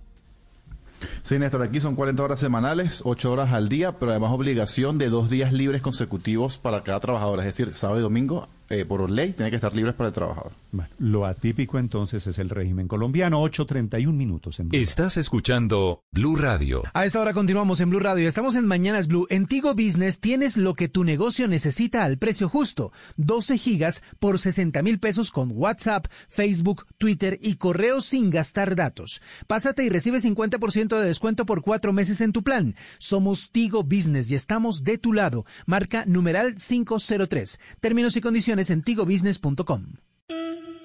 En Tigo Business construimos la red que te va a liberar. Desde ahora tienes lo que necesitas al precio justo y ya. 12 gigas por 60 mil pesos con WhatsApp, Facebook, Twitter y correo sin gastar datos. Pásate y recibe 50% de descuento por cuatro meses en tu plan. Somos Tigo Business y estamos de tu lado. Marca numeral 503. Términos y condiciones en tigobusiness.com. Esta temporada regala Nespresso, hasta 30% de descuento en máquinas más obsequio en café. Te esperamos en boutiques Nespresso Bogotá, Medellín y Barranquilla o nuestro sitio web www.nespresso.com. Aplican términos y condiciones. Recuerda, esta temporada regala Nespresso. Aunque hemos vivido desafíos, la vida sigue sin parar. Sigue el crecimiento, las ganas de jugar, bailar, aprender. Sigue el cuidado, el amor. Y por eso también sigue la vacunación. Todos los puntos de vacunación del país están disponibles con las medidas de bioseguridad para ponerse al día con las vacunas de forma confiable y segura. Busca ya las vacunas. Es gratis. Hazlo de una. Gobierno de Colombia. Esta Navidad compra tu casa propia en Constructora Bolívar. Conoce todos nuestros proyectos y los beneficios para tu próxima vivienda. Ingresa a www.constructorabolívar.com. Feliz Navidad. Les desea Constructora Bolívar. Seguimos a esta hora de la mañana en Blue Radio. Estamos en Mañanas Blue. Desde el sofá ves el televisor, desde la montaña la inmensidad. Encuentra tu segundo hogar en el mundo a bordo de tu nueva Chevrolet Trailblazer gasolina. Estrénala hoy con el plan 50-50 y 0% de interés y mantenimiento incluido. Agenda hoy tu test drive y descubre tu próxima camioneta. Conócela en el Live Store personalizado y desde donde quieras. Conoce más en chevrolet.com.co. Las victorias y derrotas, la pasión y la afición en juego y los datos de lo último en deportes se lo presenta Mañanas Blue. A las 8.34 de la mañana, América logró clasificar a su segunda final consecutiva con un primer tiempo fantástico. Se llevó por delante al tiburón, que no supo reaccionar y en la primera parte encajó dos goles. Luis Sánchez, un joven valor que hizo mucho daño, ¿no? Ganando allí el medio campo y pudo además abrir la cuenta. Con Ramos desde el punto penal, amplió el marcador en esos primeros 45 minutos. El segundo tiempo fue para Junior, pero supo aguantar. Tuvo suerte con una pelota en el palo cuando se acababa ya el partido y en el bar salieron bien librados. Juan Cruz Real, el criticado entrenador que ahora lideró al América hasta la final. Agradecerle a mis futbolistas el esfuerzo que han hecho, la personalidad con la que han jugado hoy acá, donde creo que de juego hicimos un gran primer tiempo y el segundo tiempo obviamente nos tocó eh, sufrir más porque bueno, Junior obviamente tiene jugadores de muchísima jerarquía, ¿no? Pero agradecerle a mis jugadores por el esfuerzo que han hecho, por desde que venimos el 15 de julio trabajando, hemos venido pensando con esta posibilidad.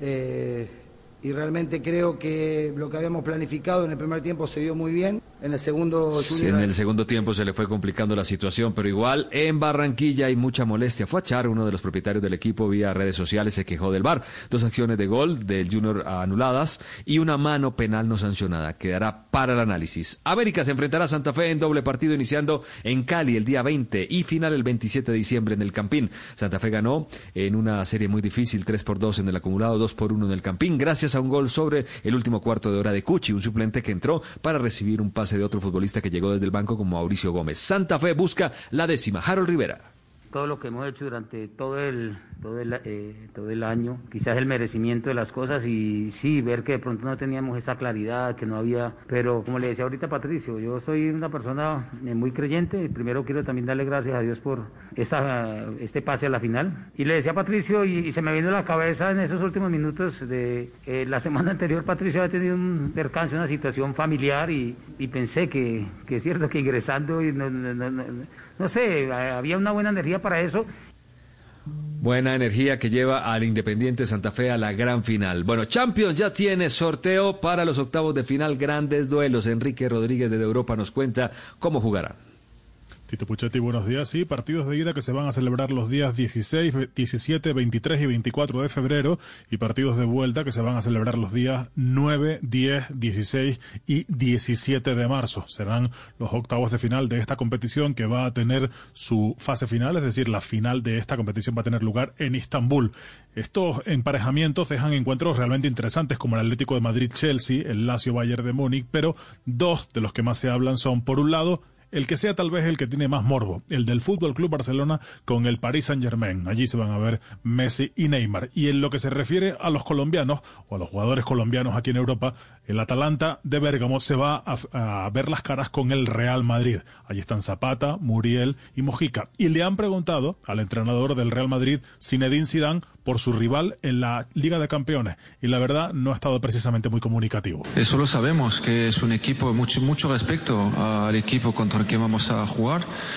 Pero al final, sabes, eh, esto se va a jugar en, febrero, final de febrero o mitad de febrero. Y bueno, te contesto entonces Así que para el 16 de febrero habrá que preguntarle a Zinedine Zidane cómo ve ese partido. El resto de emparejamientos son Lazio Bayern de Múnich, Borussia Mönchengladbach, Manchester City, Leipzig Liverpool, Oporto Juventus, el ya citado Barcelona París Saint-Germain, Sevilla Borussia de Dortmund y Atalanta Real Madrid, que será uno de los más interesantes de esta vuelta, Tito. Gracias, Enrique. Partidos muy, pero muy interesantes. En noticias europeas, Neymar salió mal luego de una entrada de Thiago Méndez en la derrota del PSG ante el León. Se descarta fractura, pero los ligamentos del tobillo izquierdo pudieron afectarse. Hoy seguramente conoceremos noticias si hay una lesión grave para Neymar. La Europa League también sortió los 16 de final, duelo de equipos colombianos también. Napoli de David Ospina ante Granada de Luis Javier Suárez, que volvió a marcar en España. Tottenham, donde Davinson tiene actividad, no juega en la Premier. League ante el Bosburgo. Dinamo Kiev ante Brujas de Eder Álvarez Balanta. Amberes ante Rangers de Alfredo Y Salzburgo ante Villarreal. Estos los emparejamientos. En Villarreal juega el jugador Carlos Vaca. Emparejamientos de futbolistas colombianos. Las Leonas, Independiente Santa Fe. En femenino es campeón del fútbol profesional colombiano. Derrotó al América. Sebastián Vargas. Hola Tito Oyentes, feliz mañana para todos. Independiente Santa Fe ya gritó su primer título como campeón del fútbol colombiano en el año 2020. Lo hizo en la Liga Femenina de Fútbol luego de que las Leonas vencieran en la final con marcador global cuatro goles por uno al América de Cali. El equipo dirigido por el profesor Albeiro Erazo jugó 14 partidos, perdió uno, empató uno y ganó 12. Una campaña excepcional para el equipo bogotano. Vamos a oír a la capitana Fanny Gauto. Nosotras nos enfocamos siempre en, el trabajo, eh, fuimos el equipo que, que todo el año entrenó. Eh, este año ha sido muy duro para todos los equipos, pero bueno, gracias a esta institución que, que supo manejar siempre a sus jugadoras, al plantel, estoy muy agradecida con ellos. Nosotras desde el primer partido dijimos que, que íbamos a salir a jugar, a ganar el partido sí o sí, siempre, eh, no importa el rival que sea gracias a eso llegamos a la final, eh, gracias a la unidad de equipo. Independiente Santa Fe, Tito de Oyentes, junto a la América de Cali, serán los dos equipos que representen a Colombia en la próxima Copa Libertadores Femenina que se disputará en el año 2021 en Argentina. Gracias, Sebastián. Cambiando de deporte, otro colombiano al ciclismo europeo. Miguel Flores es nuevo corredor de la arquea de Nairo Quintana. Y Lakers de Los Ángeles están preparando la nueva temporada que inicia el 22 de diciembre. La gran NBA jugó partido amistoso ante los Clippers. Vencieron 131 a 106 sin LeBron ni Davis, pero sí con Margasol y Talen Horton Tucker, estrenándose con el equipo y con muy buenas actuaciones. Y hasta aquí la información deportiva por ahora en Mañanas Blue. Estás escuchando Blue Radio. For real, Medellín. Eh. En esta Navidad, apoya lo nuestro, compra hecho en Medellín.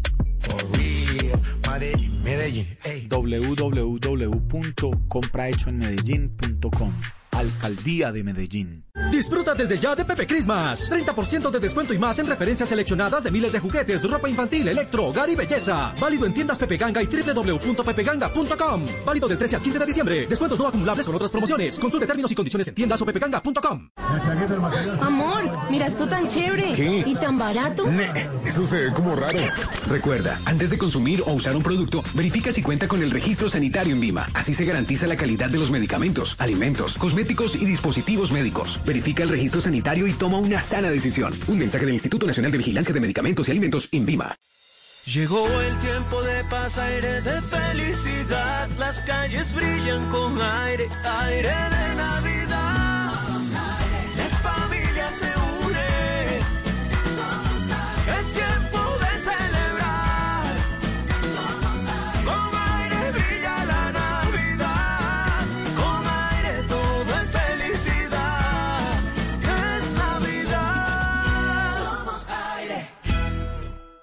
Esta es Blue Radio, la nueva alternativa.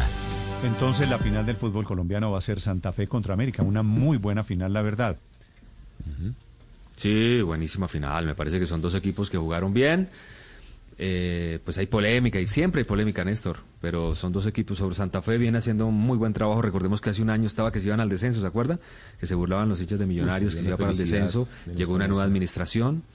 Eh, llegó Harold Rivera, estaban cerca ahí, los salvó, los clasificó a la final del año pasado, perdieron con América precisamente en ese mata-mata, en ese ida y vuelta, y ahora tienen la posibilidad de jugar una gran final. Increíble recuperación de Independiente Santa Fe. El doctor eh, Fernando Jaramillo es el presidente de la División Mayor del Fútbol Colombiano. ¿Cómo va a ser la final del fútbol este mes de diciembre, doctor Jaramillo? Buenos días. Néstor, buenos días, Tito, buenos días. No, muy contentos. Yo creo que eh, en estos momentos difíciles hemos llegado a una final del fútbol colombiano. Dos equipos que han luchado durante todo el campeonato y ahí está demostrado que han sido finalistas. Santa Fe también campeón en, en femenino, creo que hay que destacar eso. Eh, la buena presentación y el buen campeonato que hicieron las mujeres de Santa Fe. Eh, y, creo que a pesar de todo, estamos en una final. Esa final va a ser el 20 eh, en Barranquilla, eh, perdón, en Cali y el 27 en Bogotá. ¿Con público o sin público, doctor Jaramillo? Pues Néstor, mire, hay varias solicitudes de los equipos para que haya público. Yo creo que, que en esos dos estadios eh, se puede perfectamente mantener eh, medidas de bioseguridad, mantener, mantener eh, distanciamiento, perdón. Eh, y yo creo que si estamos pensando en un aforo de 5.000 personas eh, para cada uno de esos estadios, yo creo que es posible manejar y controlar esto desde el punto de vista de bioseguridad. Así que la petición es que si haya público, eh, el Ministerio del Deporte está de acuerdo, las alcaldías locales yo creo que también están de acuerdo. Faltaría, por supuesto, el Ministerio de Salud, que es en este en este momento quien tiene que dar la última palabra. ¿Usted ya hizo la solicitud de público ante el Ministerio de Salud? Sí, ya la hicimos a través de la federación, pero pues vamos a insistir en esta semana a ver si eso es posible. Si no es posible, también obviamente tenemos que entender. Ideal sería que pudiéramos tener ese aforo, eh, pero pues los momentos que vivimos no son momentos fáciles y, y- y ante todo eh, tiene que primar eh, obviamente la salud de los jugadores y de las personas que se llegan a ingresar, pues que se pueda hacer de alguna manera unas medidas de bioseguridad que, sean consistentes. Doctor Jaramillo, ¿cómo se imagina usted la película? ¿Cinco mil personas con tres, cuatro metros de distancia entre cada uno? Sí, yo creo que dos puestos de distancia, dos metros de distancia sería suficiente eh, y, y- y- y los estadios pues dan para eso perfectamente.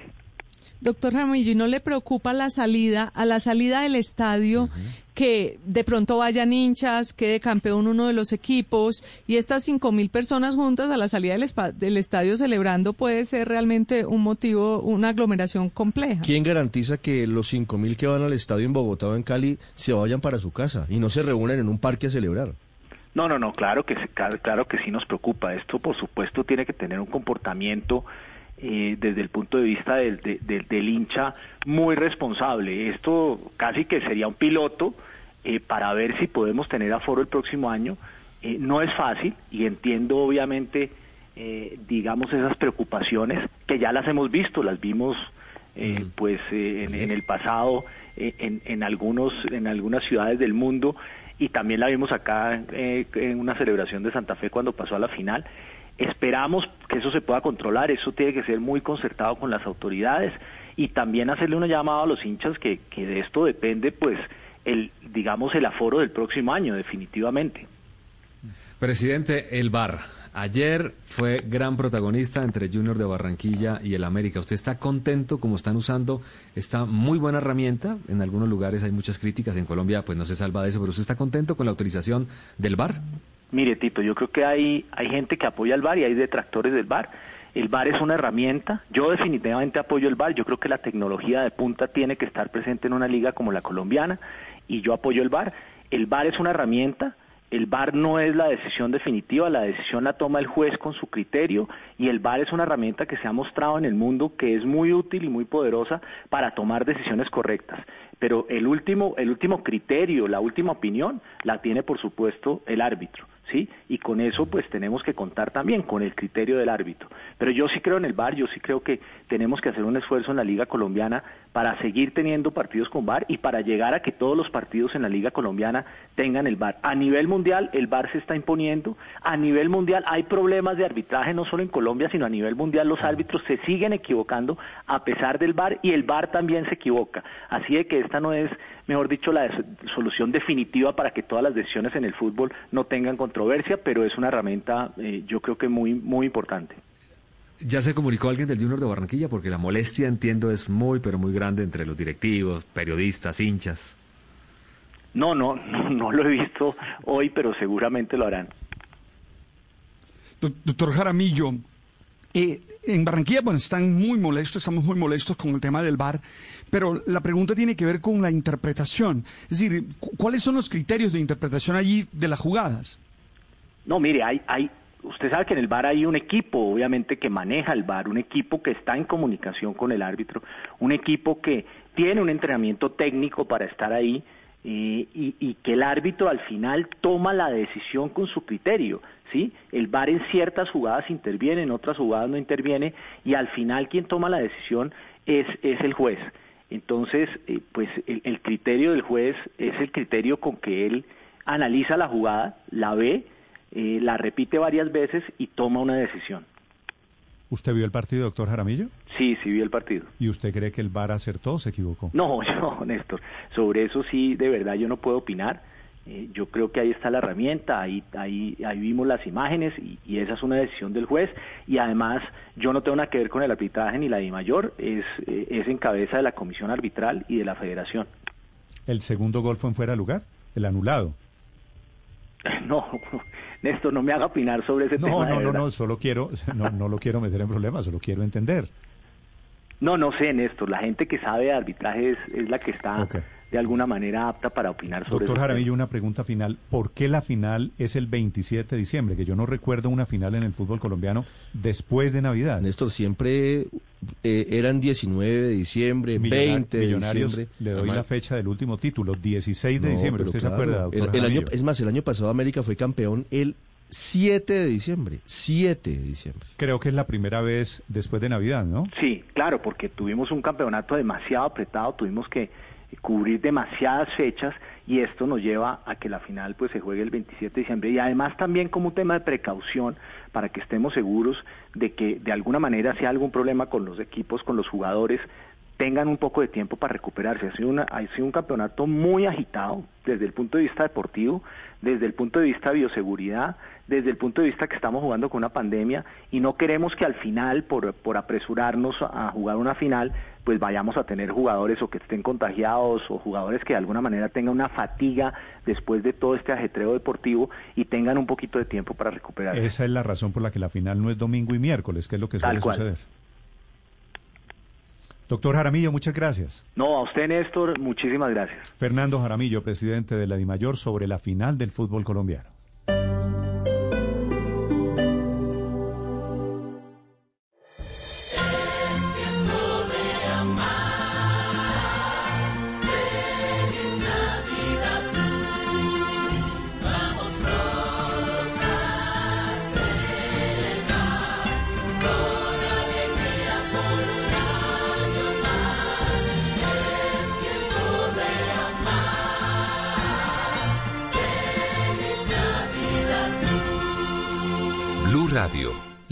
Alternativa.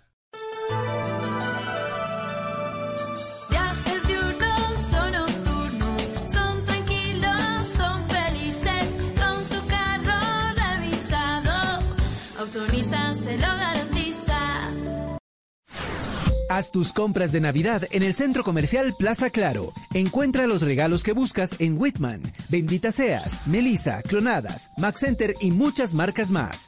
Te cuidamos con nuestros protocolos de bioseguridad para que compres con tranquilidad y te diviertas en familia. Te esperamos en la Avenida 68 con Avenida La Esperanza, en el Centro Comercial Plaza Claro, para compartir la magia y la esperanza de la Navidad. Anita, lo esencial este año y sobre todo en esta Navidad que es tan especial es que los reencuentros en esta época sean inolvidables, que sean memorables. Y es por eso, Patrick, que le cuento que Mastercard se unió a uno de los mejores chefs de este país en la Navidad. ¿Usted sabe de quién le hablo? Pero por supuesto, Anita, Mastercard y Harry Sazón se unieron para traer la mejor opción para una cena familiar en casa. Y además, miren, su casa que ya me sé el número, que son cuatro, por solo 580 mil pesos, usted puede elegir dos menús para esas cuatro personas y recibir una experiencia exclusiva. Pero ojo, Anita, hay que reservar rápido porque son unidades limitadas. Así que usted escriba a la página web www.harrysazon.com para vivir una verdadera experiencia navideña con Mastercard. Juntos empecemos algo que no tiene precio. Ya llegó, por fin está aquí, Cyber Santa de Cameron. Viaja con todo incluido con hasta el 40%. Compra tranquilo, puedes realizar cambios sin penalidades. Reserva ya en decameron.com, línea en Bogotá 628-0000. Puntos de venta de Cameron y agencias de viajes. Aplican condiciones, operado por ser incluidos limitada. RNT 3961. Tenerte aquí es tenerlo todo. Por un Transmi más seguro. Lleva tu maleta, cartera o morral siempre adelante. Te cuidas y no incomodas a los demás. Si ves a alguien que lleva su maleta o bolso abierto, adviértele, podría ser tú. Si te intentan robar o ves a alguien en la misma situación, alerta a las autoridades o llama a la línea de emergencias 123. Alcaldía Mayor de Bogotá. ¿Sabías que el BYD E1 es el vehículo eléctrico perfecto para los que piensan que la movilidad urbana tiene que ser ágil, eficiente y con energías limpias? Agenda tu test drive ingresando a www.bydauto.com.co. BYD, cero emisiones. BYD, cero pico y placa. BYD, 100% ecológico. BYD, 100% eléctrico. En estas fiestas, sintonicémonos con los aprendizajes que nos deja un año inesperado. Sigamos al aire con actitud positiva, siempre hacia adelante. Compartamos en familias sin diferencias, unidos en la misma mesa, así celebremos a distancia. Juntos, como país, encendamos el amor, el respeto, la inclusión y la participación. Bajemos el volumen a la incertidumbre para escuchar con ilusión los planes que este nuevo año tiene para todos. Llegó Navidad, la época para creer que la alternativa en el 2021 es transmitir lo mejor. Blue Radio.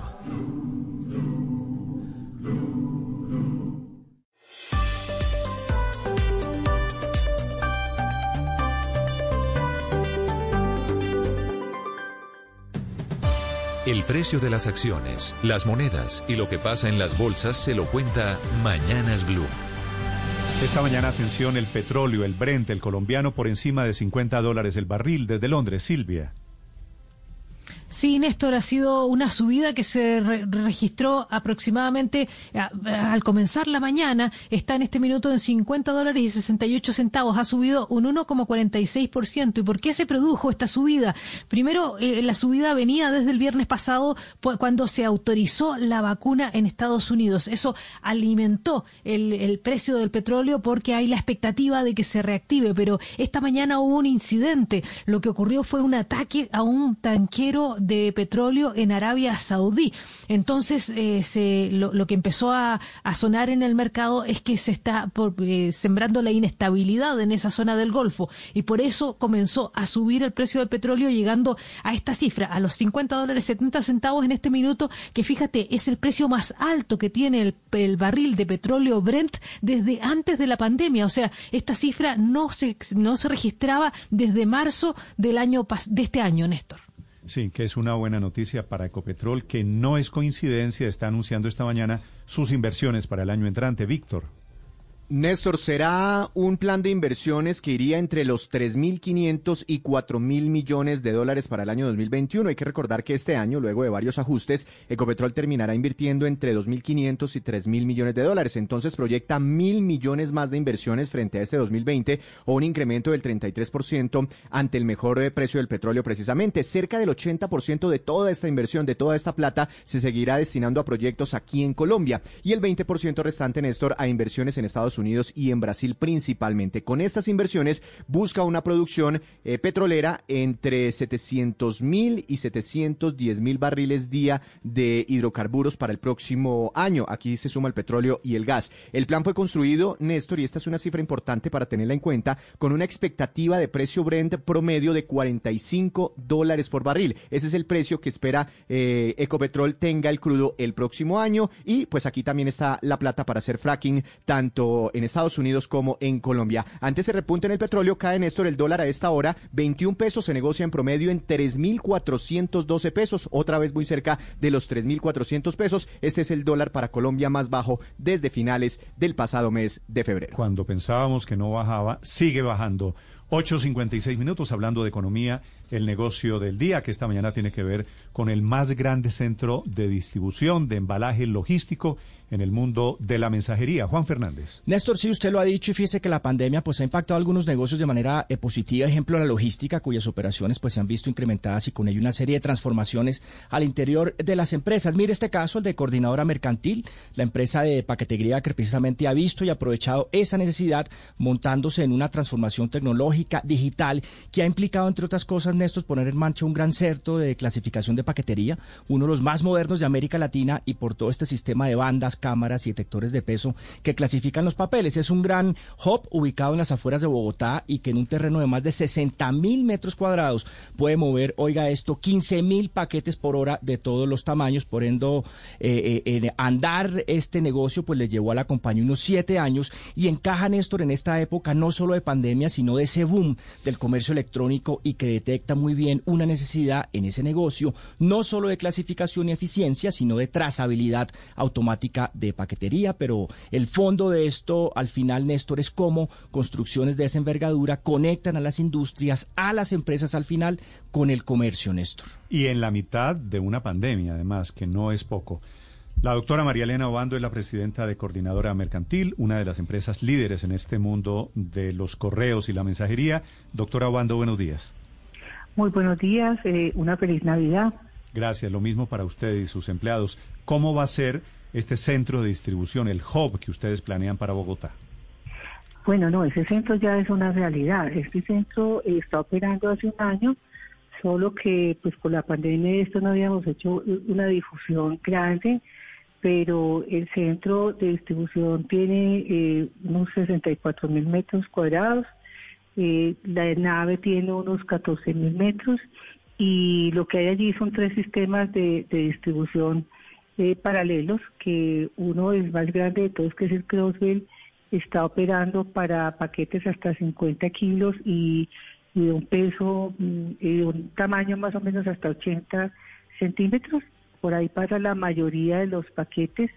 Eh, tiene también un, un, un Crosswell de pequeño para, para mercancía que nosotros denominamos irregular o delicada, que ese está a nivel de piso, el otro está elevado, y tenemos también un towline que es como una línea carrilera para arrastrar pues otro tipo de paquetes más pesados como electrodomésticos o otro tipo de cosas. Entonces el, el, el hub realmente se terminó, la nave se terminó en octubre del año pasado y ahora pues con la pandemia acabamos de terminar el edificio administrativo, pero ya es que ¿Que está, operando. que está ubicado donde, doctora Obando? Está ubicado en Cota. Doctor Obando, quería preguntarle... Cota, esto es oriente de Bogotá, ¿no? Bogotá. El nororiente de Bogotá. Occidente. Noroccidente. Sí, no- Cota no- noroccidente, no- tiene noroccidente, noroccidente de Bogotá, sí. Doc- Sí, doc- eh, Doctor Obando, quería preguntarle eh, que además del centro físico como tal, esta inauguración quizás lo más importante de la iniciativa es que permite detectar patrones de comportamiento de los consumidores y eso es una información muy valiosa para las empresas, ¿verdad? Correcto, o sea, el, el, el hub, pues el sorter permite, obviamente este, este sorter no es solamente mecánico o físico, sino que tiene detrás un gran sistema de gestión que hay que construir también y esto pues unido a la, a la inteligencia también de nuestros sistemas, pues lo que hace es que cubica y pesa y eso permite eh, llevar pues como un chequeo de las unidades, controlar mejor las unidades y también eh, controlar los pesos, los volúmenes, eso nos ayudará a construir también eh, prospección sobre los envíos de los clientes. Entonces es supremamente importante todo lo que se está dando allí, porque lo más importante en este momento pues es la minería de datos. Yo creo que eso nos permite hacer una mejor planificación de la capacidad instalada que necesitemos para atender la, la demanda de los clientes en diferentes épocas y sobre todo en picos. En Cota, al noroccidente de Bogotá, efectivamente, el hub de coordinadora mercantil en esta época de pandemia. Felicitaciones, doctora Obando. Gracias por acompañarnos. Bueno, con mucho gusto. Feliz Navidad. Estás escuchando Blue Radio. Estamos a esta hora de la mañana en Blue Radio, estamos en Mañanas Blue. Tus puntos, tu plus, son una oportunidad para ganar desde un millón hasta 50 millones de pesos. Participa en el gran sorteo Tu Plus del próximo 2 de marzo del 2021.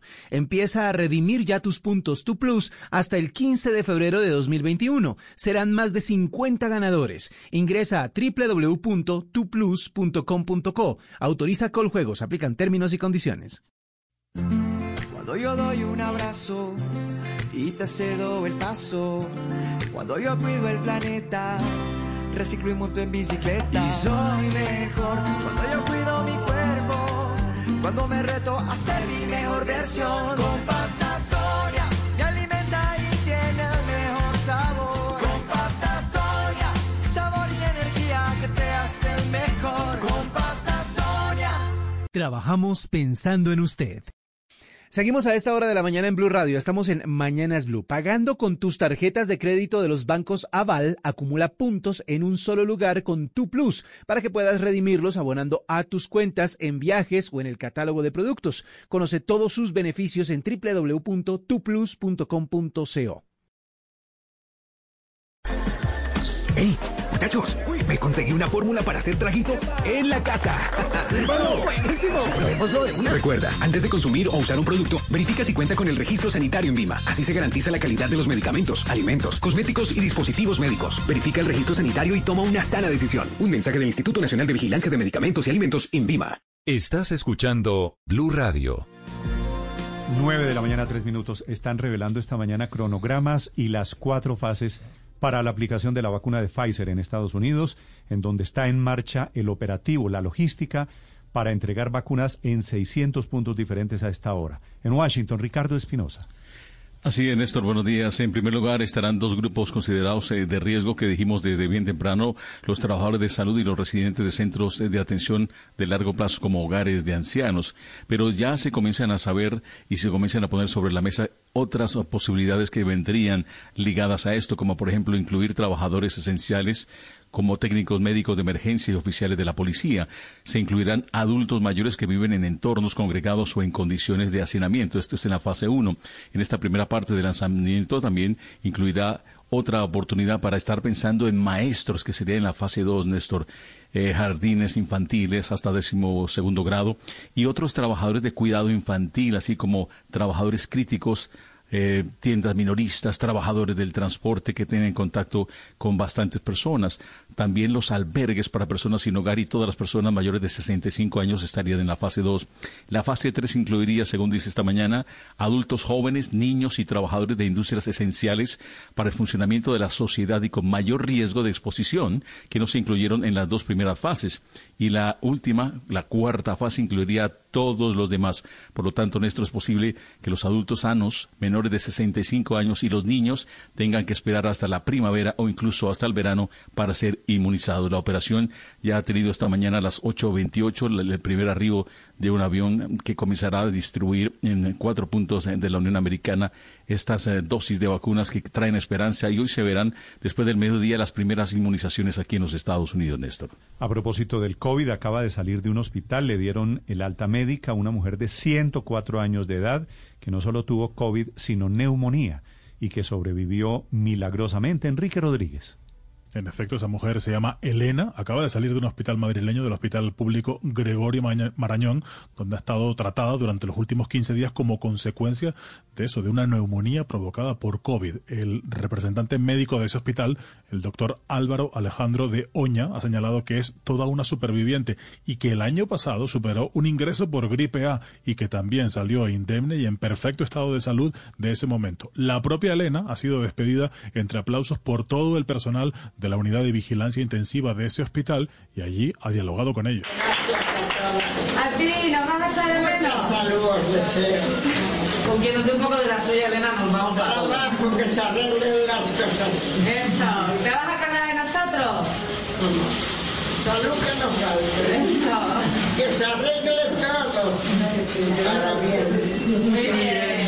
Que se arregle todo para bien y salud que no falte. Ese es el deseo de esta mujer que tiene 104 años y sigue viviendo en su domicilio, atendido parcialmente por eh, personal que la ayuda en su vida cotidiana, pero es una mujer que hace vida independiente a sus 104 años de edad. Evidentemente, la profesión médica está muy pendiente de su estado de salud porque ya sabemos que el sector que más afectado ha estado por la enfermedad han sido las personas de edad avanzada y esta mujer con 104 años de edad ha pulverizado todos los récords de supervivencia de la enfermedad, Néstor. Mm, Una buena noticia. De todas formas, en Venezuela anuncian esta mañana, hablando de coronavirus, que la vacunación masiva con la vacuna la Sputnik, la rusa, comenzará el próximo mes de abril en Caracas. Santiago Martínez.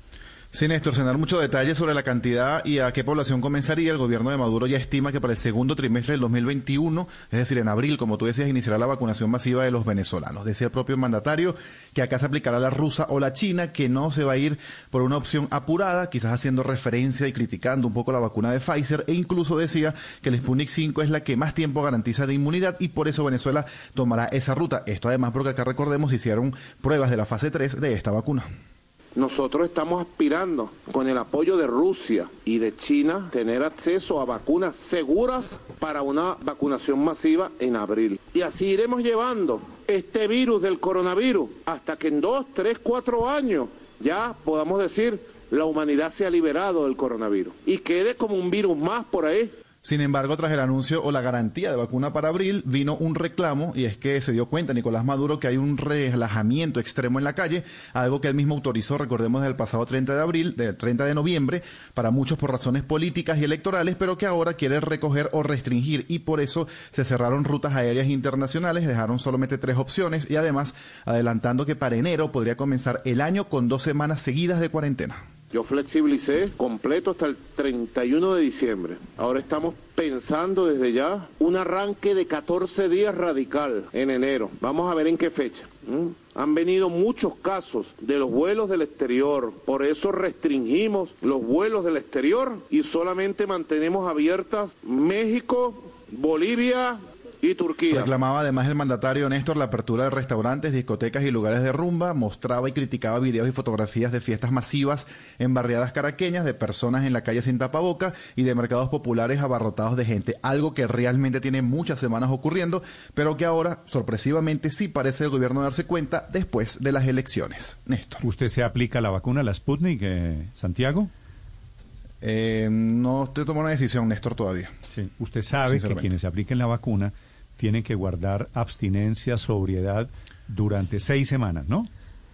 Cincuenta y tantos días, sí, ya hemos leído sobre eso. Cuarenta y pico que ese es el sacrificio. Tal vez por esa razón no se están aplicando muchos rusos la pues, vacuna, ¿no? Pues la noticia la semana pasada, Néstor, era que todas estas clínicas rusas que estaban con las vacunas listas, pues estaban vacías, que la gente no ha llegado, no solo por esto del alcohol, sino porque es que esta vacuna la empezaron a aplicar sin que terminara la fase 3. Es decir, no ha terminado la fase, no ha demostrado que es segura completamente y ya la empezaron a aplicar por el afán que, tenían en Rusia. Le bajaron el número de días, Néstor, porque habían dicho primero que eran 52 días. Ya vamos en 40 y pico. Claro, le han bajado porque, por supuesto, imagínese usted en los inviernos rusos sin poderse tomar una copita de vodka, que es mucho más que una copita de vodka. Felipe, si imagínese le dicen, si le, dijo usted que los rusos se toman solo una copita. Si le dicen, se aplica la vacuna, pero no puede tomarse un trago en seis semanas. Sí. No, yo lo hago, Néstor. ¿Sí? Sí. O como el meme, ¿vieron el meme que cero no, vino, sí ¿no? Lo hago. no, mejor, muchas gracias, no, no, esperaremos pero, a otra vacuna, dice pero, el meme. Pero, pero si eso debe ser para que usted quede inmunizado, Néstor, pues ese es un esfuerzo que uno tendría que hacer responsablemente. O sea, Claro, seis semanas sin vino es jodido. Claro que además es una sugerencia, lo que pasa es que como suena Pero, tan, tan sí, extra, si estrambótico, entonces se ha tomado un poco buen chiste. sugerencia. Pero esto No sí es la prueba de que esa vacuna... cáncer. Sí, no es la tome prueba de que trago esa- cuando se aplique la vacuna. No, no, esto sí es la prueba de que esa vacuna, por lo menos en Rusia, esa vaina no va a pegar. En segundos, mucha atención, el no alcalde de Ciénaga desde Magdalena, el alcalde que amenaza con empujarle un tiro a unas personas que estaban protestando, dice él, que arriesgaron su vida. Aquí en Mañana Blue, la historia a continuación. Estás escuchando Blue Radio. Seguimos a esta hora de la mañana en Blue Radio. Estamos en Mañanas Blue. Desde el sofá ves el televisor, desde la montaña la inmensidad. Encuentra tu segundo hogar en el mundo a bordo de tu nueva Chevrolet Trailblazer gasolina. Estrénala hoy con el plan 50-50 y 0% de interés y mantenimiento incluido. Agenda hoy tu test drive y descubre tu próxima camioneta. Conócela en el Live Store personalizado y desde donde quieras. Conoce más en chevrolet.com.co.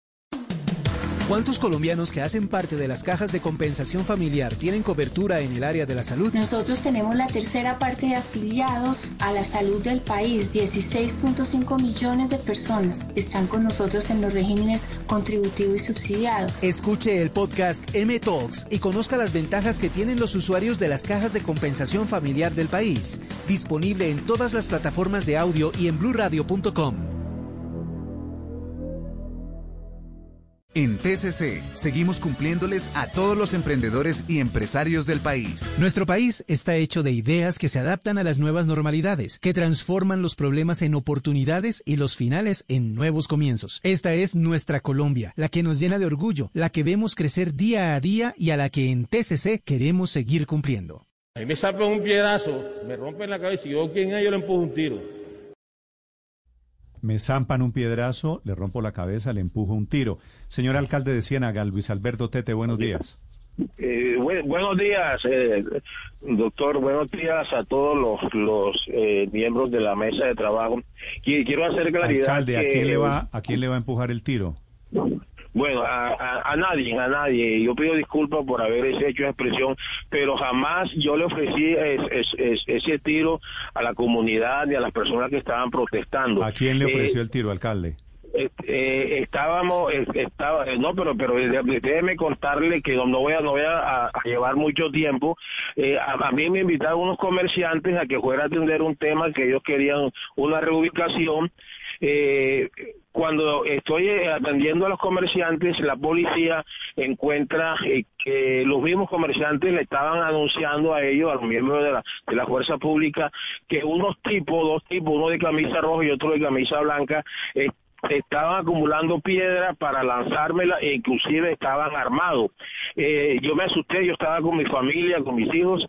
Eh, suspendí eh, la, la reunión con los comerciantes, le dije que nos viéramos en otro sitio porque la policía me sacó de allí, que no había condiciones, porque iban a atentar contra mi vida, me, me iban eh, me iban a matar.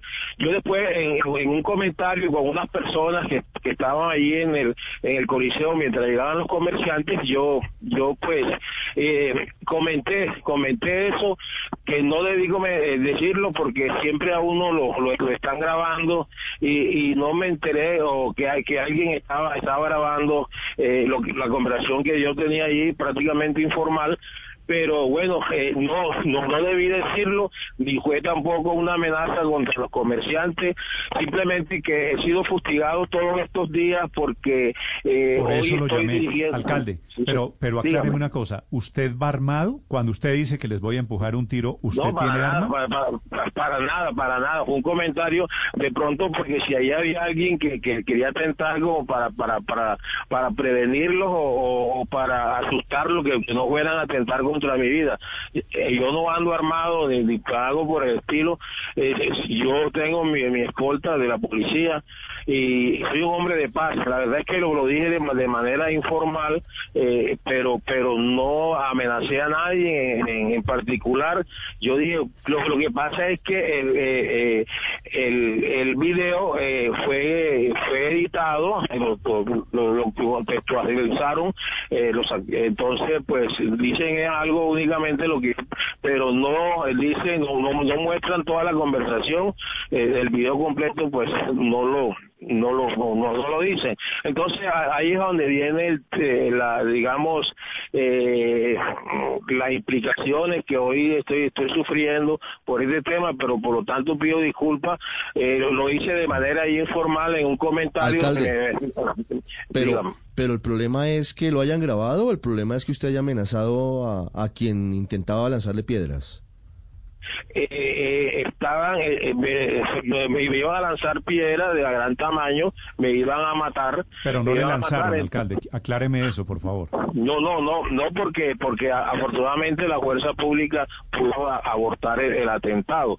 Entonces yo en un comentario dije si, si- si a mí eh, que voy con mi familia y, y me, me pegan una, una pedrada y me parten la cabeza, pues yo le doy un tiro. Pero bueno, lo, lo dije de una forma, forma Pero, informal alcalde, acláreme, Dígame. acláreme una cosa. Usted me habla, ya vamos en atentado. ¿Cuál es el atentado? Es decir, había una revuelta en ese momento, un episodio un poquito caótico. no, no, no, es que no, sí señor, eh, eh, no había una revuelta, eh, me habían citado los comerciantes a un sitio donde ellos estaban protestando porque eh, querían que lo reubicaran en otro sitio, porque ahí está, pero dos personas eh, ajenas, ajenas a la, a la, a la, a, digamos a la protesta, eh, estaban eh, armados y estaban reuniendo piedras y, y expresaron porque hay testigos, dijeron, este, este Alcalde. alcalde lo vamos a matar hoy.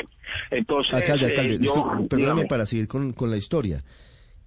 ¿Quién confirmó que las dos personas que estaban recogiendo piedras estaban armadas?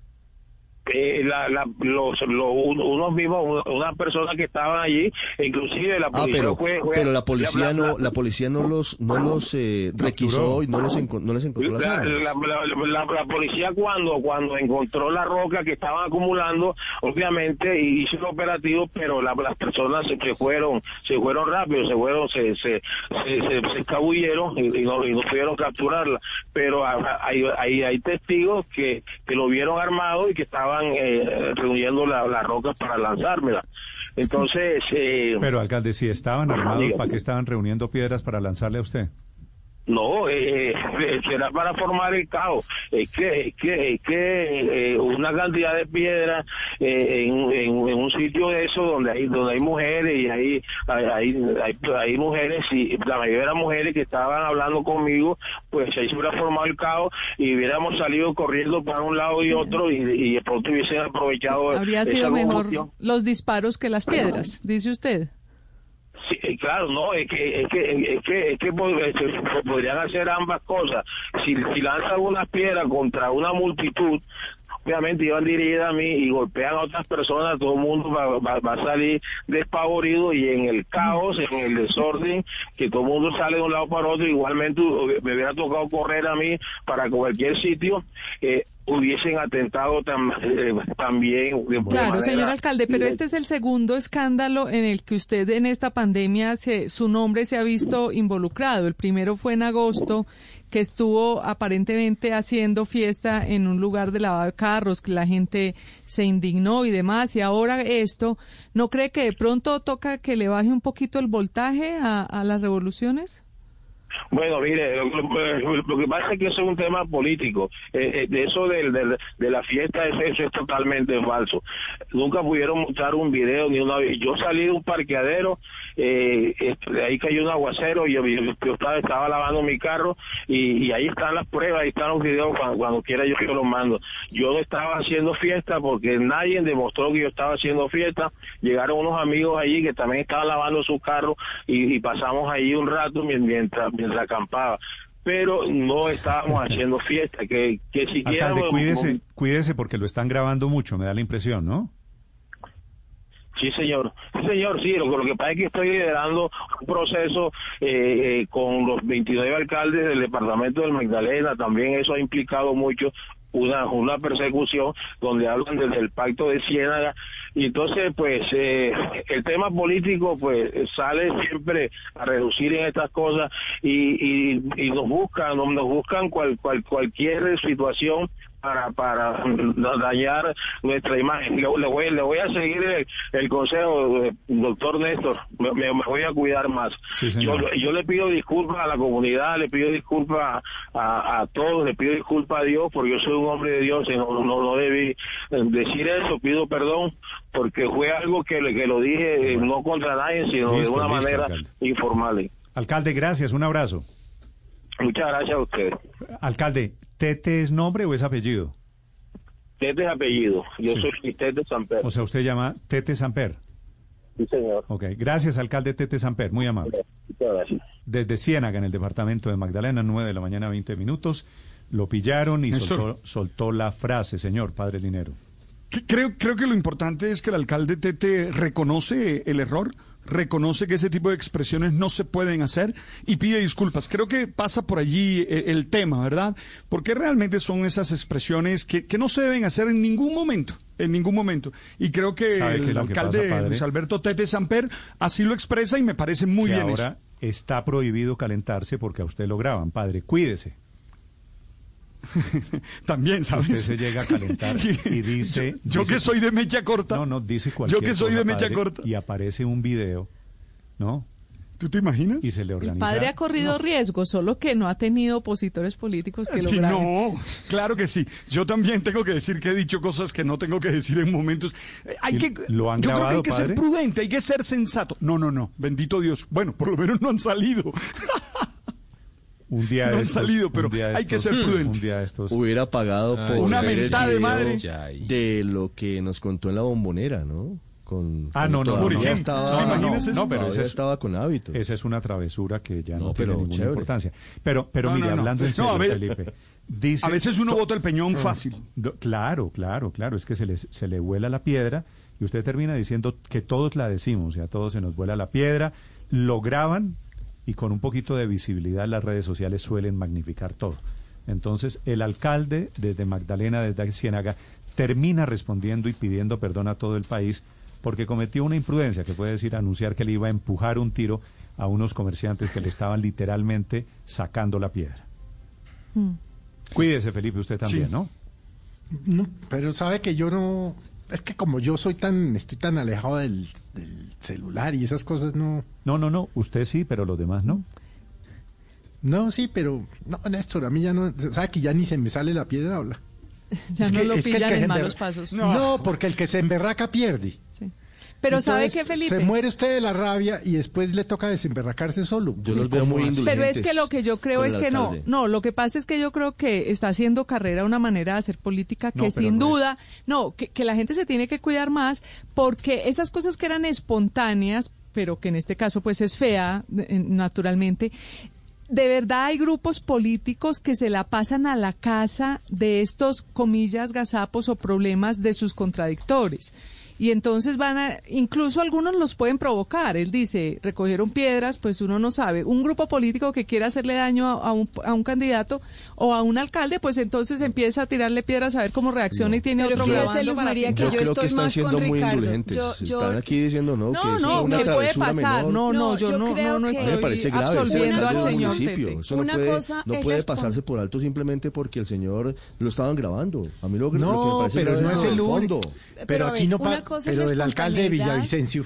Una ¿se cosa es la espontaneidad y ser auténtico y, Sí. y, y hablar con, con, con- sin, sin tapujos y otra cosa es incitar a la violencia. Es que eso ya es una incitación a la violencia con más violencia. O sea, es, es realmente, eh, yo creo que reprochable. No, de acuerdo. No, que se equivocó. Lo Ah, que no, pasa es que es una tendencia hoy de, de Lo que- generar lo esta... que le digo es, ¿usted cree que este es el primer alcalde al que se le vuela la piedra en la historia de Colombia? No, y ni, ni alcalde ni ningún funcionario. Es- somos humanos, obviamente es muy difícil Ahora lo que pasa controlarse. es que ahora hay teléfonos celulares que son cámaras de grabación. Hay en Colombia 50 millones de cámaras de grabación. Sí, pero es que ni siquiera, Pero hay tendría que por qué, lenguaje. ni siquiera tendría por qué pensarlo ni Sí. decirlo ni en Exacto. público ni en privado.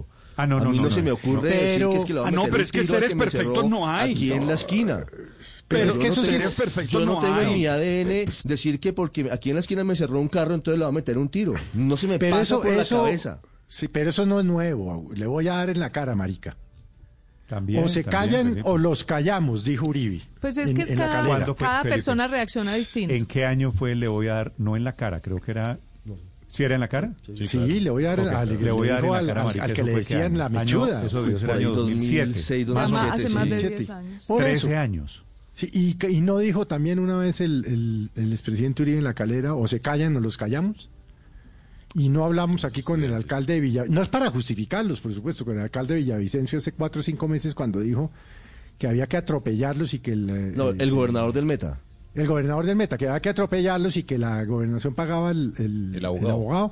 Eh, Es decir, no estoy justificándolo, pero eso se ha venido, eso, eso se ha habido. Ha hecho carrera. Lo que le quiero Ha hecho decir es carrera que para todas mal, las- no para bien. Todas las imprudencias, todas las insensateces, todas las burradas, todo se magnifica ahora por cuenta de las Claro. cámaras que están al lado y entonces hay que cuidarse más y hay que contenerse Néstor. más.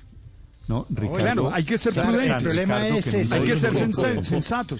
Todo lo graba. No, ayer, ayer. El modelo de compostura. ayer Es que un uno puede ser muy un prudente. ciclista. Uno puede ser muy prudente muchísimos años hasta el día que alguien le que saca la piedra. claro. No, que alguien le saca claro, la piedra. Es decir, uno no toda la No, no, vida Pero es- eso no quiere No, decir yo no que soy no llamemos santo, pero, a la pero, pero cordura. hay que, pero por favor, hombre, o sea, ¿cómo? Sí, y al ejemplo. Un ciclista, calle 57, carrera 30, al- hay una ciclorruta, ¿no? Ahí por, el, por al frente del Movistar Arena, Néstor, ahí cerquita, después Sí. del Campín.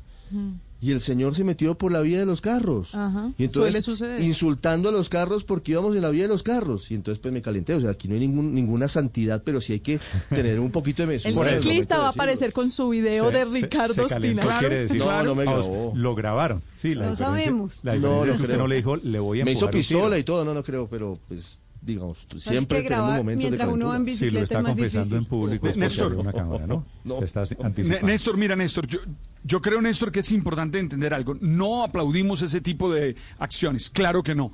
Pero hay que entender que con ira, con rabia, se dicen cosas y que pueden ser muy imprudentes. Ahora, no somos perfectos. Yo, yo tengo que decir, yo todos los días me esfuerzo por no reaccionar feo, te lo digo, pero hay momentos en que te sacan la piedra. Ahora, eso no mm, muestra que está bien, claro que no. Y a mí de lo que me parece importante del alcalde Luis Alberto Tete Samper es que reconoció el error y pidió excusas. Eso me parece fundamental. 9.27 en Mañanas Blue. Estás escuchando Blue Radio.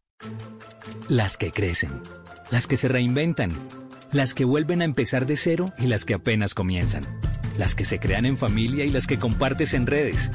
Todas nos enorgullecen, porque no hay empresa pequeña cuando los sueños son grandes. TCC, seguimos cumpliendo. Seguimos a esta hora de la mañana en Blue Radio. Estamos en Mañanas Blue. En esta Navidad aprovecha al máximo tus tarjetas crédito y débito de los bancos Aval. Ingresa a tuplus.com.co y en la sección de alianzas descubre todos los descuentos y beneficios que tenemos para tus compras navideñas. Somos Grupo Aval. Aplican términos y condiciones. Vigilada Superintendencia Financiera de Colombia. No te pongas con dudas. Si estuviste con un contacto sospechoso o confirmado, aíslate ya mismo, ya mismo. Y reporta ya mismo a tu EPS las personas con las que tuviste contacto, ya mismo. O si presentas síntomas, reporta ya mismo los contactos para que se aíslen ya mismo, ya mismo. Y responde a las llamadas de seguimiento con información real. Mientras dudas, puedes contagiar a todos. Rompamos ya mismo la cadena de contagio. Ponte ya mismo en modo BRAS. Seguimos a esta hora de la mañana en Blue Radio. Estamos en Mañanas Blue. Programa tu próximo viaje con Hoteles Estelar durante diciembre y disfruta 10% de descuento pagando con tus tarjetas de los bancos Aval. Promoción válida hasta el 16 de diciembre en hotelesestelar.com. Somos Grupo Aval. Aplican términos y condiciones vigilados por la Superintendencia Financiera de Colombia. Esta es Blue Radio, la nueva alternativa. La respuesta de hoy, Paola, del presidente Duque a la pregunta sobre una reforma tributaria es que sí o es que no. Pues sabe que, Néstor, que me llama muchísimo la atención una entrevista que trae hoy el diario La República con el presidente, en donde efectivamente pues habla de una gran cantidad de cosas, pero en una parte puntual le preguntan precisamente sobre la reforma tributaria, ¿no? Y le dicen, bueno, presidente, se va a ampliar entonces la base del IVA, aprovechando ahora, ¿no? La experiencia de la devolución que se ganó en pandemia, ¿cómo va a ser la reforma tributaria? Y hay una frasecita, Néstor, del presidente que me deja pensando, A ver, porque dice comillas, lo siguiente. Paola, para citarlo Comillas. Claro, comillas. Ningún país del mundo se ha aventurado a hacer reformas en la mitad de la pandemia. Luego, me, es que- eso me pone a pensar a mí. Pero Paola, Mm. es que cuando van a presentar la reforma tributaria ya no vamos a estar en la mitad, ya vamos a estar al final de la pandemia. Mm, no lo creo. cuando creo empiezan- que cuando la van no, a presentar a comienzos del próximo trimestre, según cobrar. lo dicho por el ministro Néstor, de Hacienda. y es- cuando empiece a aplicarse, cuando empiece a aplicarse la, la reforma tributaria, es decir, cuando entre En el vigencia, 2022. seguramente será en el-. Tampoco va a pasar. Exactamente. Eh, Estaremos en la mitad todavía de la pandemia. Bueno, si quiere, póngale usted llegando al final. No, pero- Paola, pero Es que esto- esa es la teoría de Paola. Es que esto Paola no, es esto- consistente Pero es que depende. teoría. Esto, esto no puede Ah, pues ser sí, yo estoy segura que eso no vamos a salir hasta el segundo semestre del eh, 2022. Esto no puede ser sobre lo que usted cree hasta cuándo dura la pandemia. Si hay, si hay vacuna el año entrante en Colombia y la va a haber cuando comience a aplicarse la reforma tributaria, ya salimos del, ya estamos en la parte final de la pandemia. Entonces no, Claro, aplica la frase mitad, por ejemplo, No muchos creería. epidemiólogos, como Héctor dice, muchos epidemiólogos hablan de que el segundo semestre del año entrante estaríamos más tranquilos, lo cual querría decir que la mitad ¿Epidemiólogos como podría Héctor? ser... No, epidemiólogos los que asesoran a la alcaldía, por ejemplo, le, eh, eh, le han dicho eso, eh, los que asesoran a- al, al No, gobierno. Y la epidemióloga, Entonces, la epidemióloga Paola Ochoa cree que nos vamos a demorar. Entonces el asunto es que la Pues, mitad sería, lo creyera la mitad yo podría ser, ya estaríamos más o menos en la mitad de la pandemia. de Paola, su tesis es que esto es una desautorización del presidente Duque al ministro de Hacienda. Pues creo que se está como desmarcando, me parece, como una sé. que lea el contexto de la entrevista, porque Hmm. antes y después de ese fragmento que usted leyó textualmente, todo indica que efectivamente hay reforma tributaria. Tan no es desautorización que hubiera, imagínese, si esto hubiera sido la gran noticia de la entrevista de hoy en la República, el presidente desautoriza al ministro de Hacienda.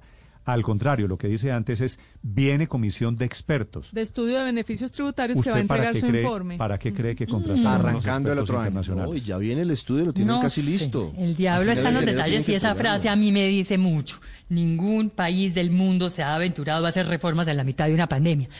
A ver, estamos O sea, hablando de una reforma tributaria tercos el primer trimestre del año entrante, si no estoy bien. El primer de absolutamente nada. No, eso sí, no. El primer trimestre del año entrante vamos a estar en pandemia, el primer semestre, el segundo semestre del año entrante. El 2022 vamos a seguir en pandemia.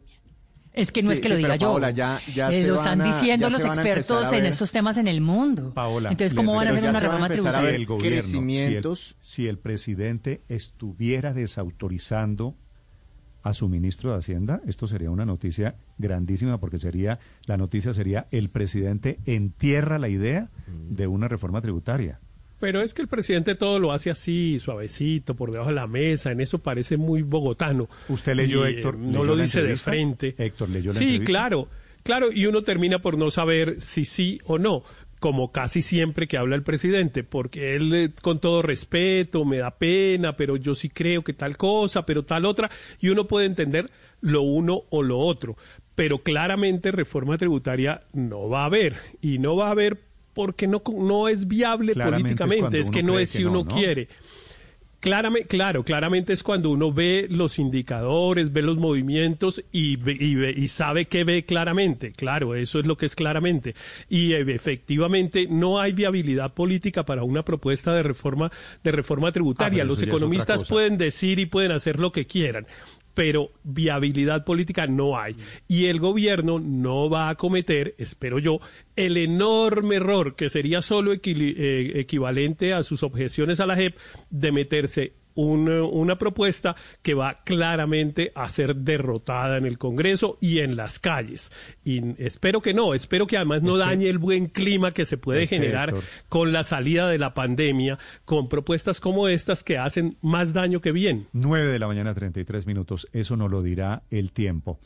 Don David Smolansky es comisionado de la OEA para los migrantes y refugiados venezolanos. Lo he llamado para entender qué está pasando con esta tragedia. Venezolanos, 19 cuerpos de ciudadanos náufragos venezolanos que estaban huyéndole al régimen. Señor Smolansky, buenos días. Buenos días, eh, muchísimas gracias por la, por la invitación. Señor Smolansky, Bueno, desde ¿qué, nuestra oficina. qué información tiene usted sobre la tragedia, sobre el naufragio? De momento tengo la cifra de 14 muertos. ¿Usted qué cifra tiene? Correcto, esa es la cifra que se está manejando en este momento oficialmente. Eh, estaríamos hablando de una embarcación de pesca pequeña que presuntamente habría salido entre el 6 y el 9 de diciembre. Todavía hay que eh, confirmar la fecha que salió de Venezuela. Estamos hablando de personas que huían de la dictadura de Maduro, huían de, la crisis eh, humanitaria, más específicamente la falta de alimentos, de medicina, eh, de la violencia generalizada aquí en Venezuela, el colapso de los servicios básicos. Y en esa embarcación pequeña, una embarcación de madera de pesca, se dirigían a Trinidad y Tobago, no pudieron entrar a esa isla caribeña y el sábado en la noche nos enteramos preliminarmente que era un grupo de 19 personas que habían naufragado y había fallecido y hasta ahora se han identificado 14 cuerpos que estaban flotando en el mar.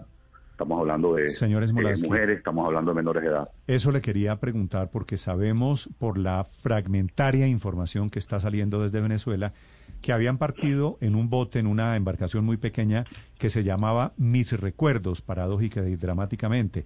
¿Quiénes eran? ¿Qué características tenían estas personas que no lograron llegar a Trinidad? Bueno, fíjese que ahora también estamos en, ese, en esa investigación porque salieron unos familiares comentando que eh, quienes están en embarcación, mi recuerdo, sí llegaron a Trinidad y Tobago y esas personas estarían hoy detenidas en centros de custodia de esa isla. Entonces, eh, quizás sea una embarcación diferente la que haya naufragado, según, insisto, según eh, un video que ayer sacaron familiares de los que iban en eh, la embarcación, mi recuerdo, familiares que están Es decir, sería, serían dos embarcaciones diferentes. Pudiera ser, pudiera ser dos embarcaciones diferentes, insisto, según lo que vimos de los familiares ayer, que fue un video que ellos publicaron por eh, Facebook. Sea cual sea, si finalmente es mi recuerdo, son dos embarcaciones diferentes, definitivamente es uno de los episodios más dramáticos, más conmovedores eh, y más fuerte que hayamos sufrido los venezolanos en nuestra crisis inmigrantes y refugiados. Y miren que se han ido 5.4 millones de Cada personas. vez más parecido, Colombia. entre otras cosas, la situación de Venezuela, la situación de Cuba, ¿no? Gente saliendo en barcos, en, en pequeñas lanchas, intentando tocar costa de algún país. Correcto, correcto. Se habló hace décadas se hablaba de los balseros cubanos y hoy lamentablemente eh, toca hablar de los, de los de los caminantes venezolanos que muchos vemos en Colombia, en otros países suramericanos y aquí de los naufragados venezolanos. Sí, señor. Eh, aquí yo sí quiero, sí. Discúlpeme sobre, sobre lo que pasó en Guiria, lo que pasó en, en esta embarcación. ¿Hay alguna responsabilidad de las autoridades de Trinidad y Tobago? ¿Devolvieron la embarcación y, y lo sometieron al riesgo de devolverse en el Mar Caribe y zozobró la embarcación o qué información tienen? Absoluta. Aquí el gobierno de Trinidad y Tobago tiene, tiene responsabilidad, eh, porque estas personas lo que manejamos es que no pudieron ingresar eh, a esa isla. Y Trinidad y Tobago pues está violando aquí la legislación internacional, más específicamente la Convención Interamericana de Derechos Humanos y la Convención de Refugiados 1951. Ambos, eh, Trinidad y Tobago es firmante. Pero yo quiero llamar la atención, y perdone que me extiende un poco, lo que ha pasado en las últimas tres semanas en la frontera marítima entre Venezuela y Trinidad y Tobago. El 22 de noviembre nos enteramos que 16 niños fueron deportados por el gobierno de Trinidad y Tobago. Niños que también estuvieron en condiciones muy adversas, como las personas que fallecieron eh, el sábado, que nos enteramos que fallecieron el sábado, y que a las 48 horas que estuvieron desaparecidos pudieron regresar a la isla gracias a la presión de la comunidad internacional, la opinión pública. Después de eso, en coordinación con la dictadura, Trinidad y Tobago deportó a 160 personas, incluida allí menores de edad, personas de tercera edad, inclusive personas que tenían su documentación, fueron deportadas a Venezuela. Imagínense el riesgo para esas personas ser deportadas a un país que hoy el régimen este, es acusado de crímenes de lesa humanidad. Y ahora tenemos este episodio de un grupo de al menos 14 personas que naufragaron. Todo eso ha ocurrido en tres semanas. Entonces, Trinidad y Tobago tiene que tomar el ejemplo de otros países de la región que han recibido muchos más venezolanos de lo que ha recibido esa isla para atender a quienes huyen hoy de esa tiranía, para darle atención, protección y los integren a la sociedad. Nadie toma una embarcación de madera para arriesgar su vida si eh, las cosas estuviesen bien en Venezuela. La gente se va no porque Señor quiere, sino porque tiene. Le, le pregunto desde Caracas, se ha hablado de que, en esta zona, de que en esta zona de Guiria y al oriente de Venezuela hay mafias de trata de personas, hay mafias de contrabando y ahora se mezcla con la crisis humanitaria. Esta- ¿Estas mafias se aprovechan de estos migrantes? ¿Han evaluado o analizado ese contexto o ese escenario? completamente. La proliferación de, grupos irregulares armados en, en esa zona de Venezuela, específicamente eh, eh, que se manejan eh, en, en embarcaciones también para la trata y tráfico de personas hacia Trinidad y Tobago y a otras islas del Caribe, eh, ha sido eh, eh, impresionante en, en los últimos en los últimos meses. De hecho, yo les adelanto que en nuestra oficina estamos trabajando un informe de víctimas venezolanas de trata y tráfico en la frontera caribe, un informe que se basa de testimonios de víctimas, de familiares de víctimas, de información que nos han suministrado activistas de, de derechos humanos y se ha convertido pues en un santuario para estos grupos criminales que eh, se aprovechan de la vulnerabilidad de las personas. Uno de los estudios más serios que se ha hecho en Venezuela, el ENCOVI, eh, justamente habla que en el estado Sucre y en el estado del Tamacuro, en el oriente del país, que es donde salen esas embarcaciones hacia Trinidad y Tobago, hay casi 100% de inseguridad alimentaria. Entonces se aprovechan de la hambruna de la gente allí, del colapso de los servicios básicos, de, de la falta de medicinas para eh, traficar a estas personas. Estamos hablando incluso de muchas mujeres menores de edad que están siendo víctimas de trata. Doctor Smolansky, ¿qué ha podido reconstruir ustedes del caso? ¿Qué testimonios de pronto de familiares tienen? ¿Estas personas cuándo habían salido? Eh, ¿qué, nos puede contar? Bueno, lo que le decía, estamos manejando este, tentativamente dos fechas. Este, si, si, es, si se trata de la embarcación, mi recuerdo sería el 6 de diciembre, confirmado.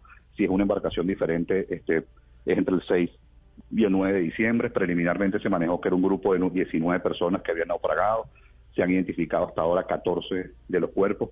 Entre los 14 cuerpos identificados eh, hay al menos cuatro eh, menores de edad. También hay eh, mujeres que, fallecieron, que sus cuerpos se encontraron flotando en el mar el sábado en la, en la noche. Y bueno, hay un silencio que hace mucho ruido ese silencio por parte del gobierno de Trinidad y Tobago y también de la propia dictadura eh, de Venezuela, Es porque posible- ayer sacaron un comunicado muy escueto que no Ah. explica absolutamente nada de lo que sucedió. Señor Smolansky, ¿es posible que los haya recibido primero Trinidad y Tobago y los haya expulsado después? Bueno, es lo que le digo, no pudieron ingresar a Trinidad y Tobago. Ahora hay que ver las razones por las cuales no ingresaron. Obviamente puede haber varias hipótesis. Una es que llegaron a la isla y los devolvieron, es decir, los deportaron. Eh, en segundo lugar, una vez que llegaron a aguas trinitarias, la Guardia Costera los interceptó, inmediatamente los devolvió. Eh, otra hipótesis puede ser que llegaran aguas trinitarias y las condiciones climatológicas adversas, porque esa es una zona que cuando hay precipitaciones son muy fuertes y tuvieron que dar la vuelta. O sea, eso todavía está en, investigación. Sabemos también que la embarcación, eh, cuando, cuando llegó a aguas trinitarias y tuvo que dar la vuelta, este, ya tenía poco combustible y eso también pudo haber afectado para el naufragio. Señor Smolansky, gracias por atendernos y mucha suerte.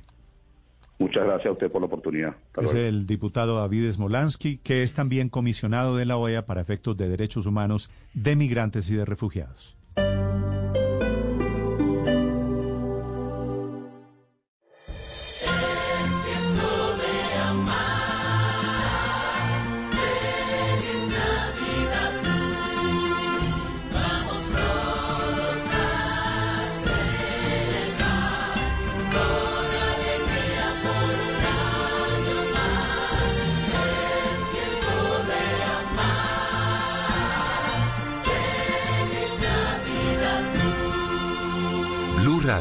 La nueva alternativa.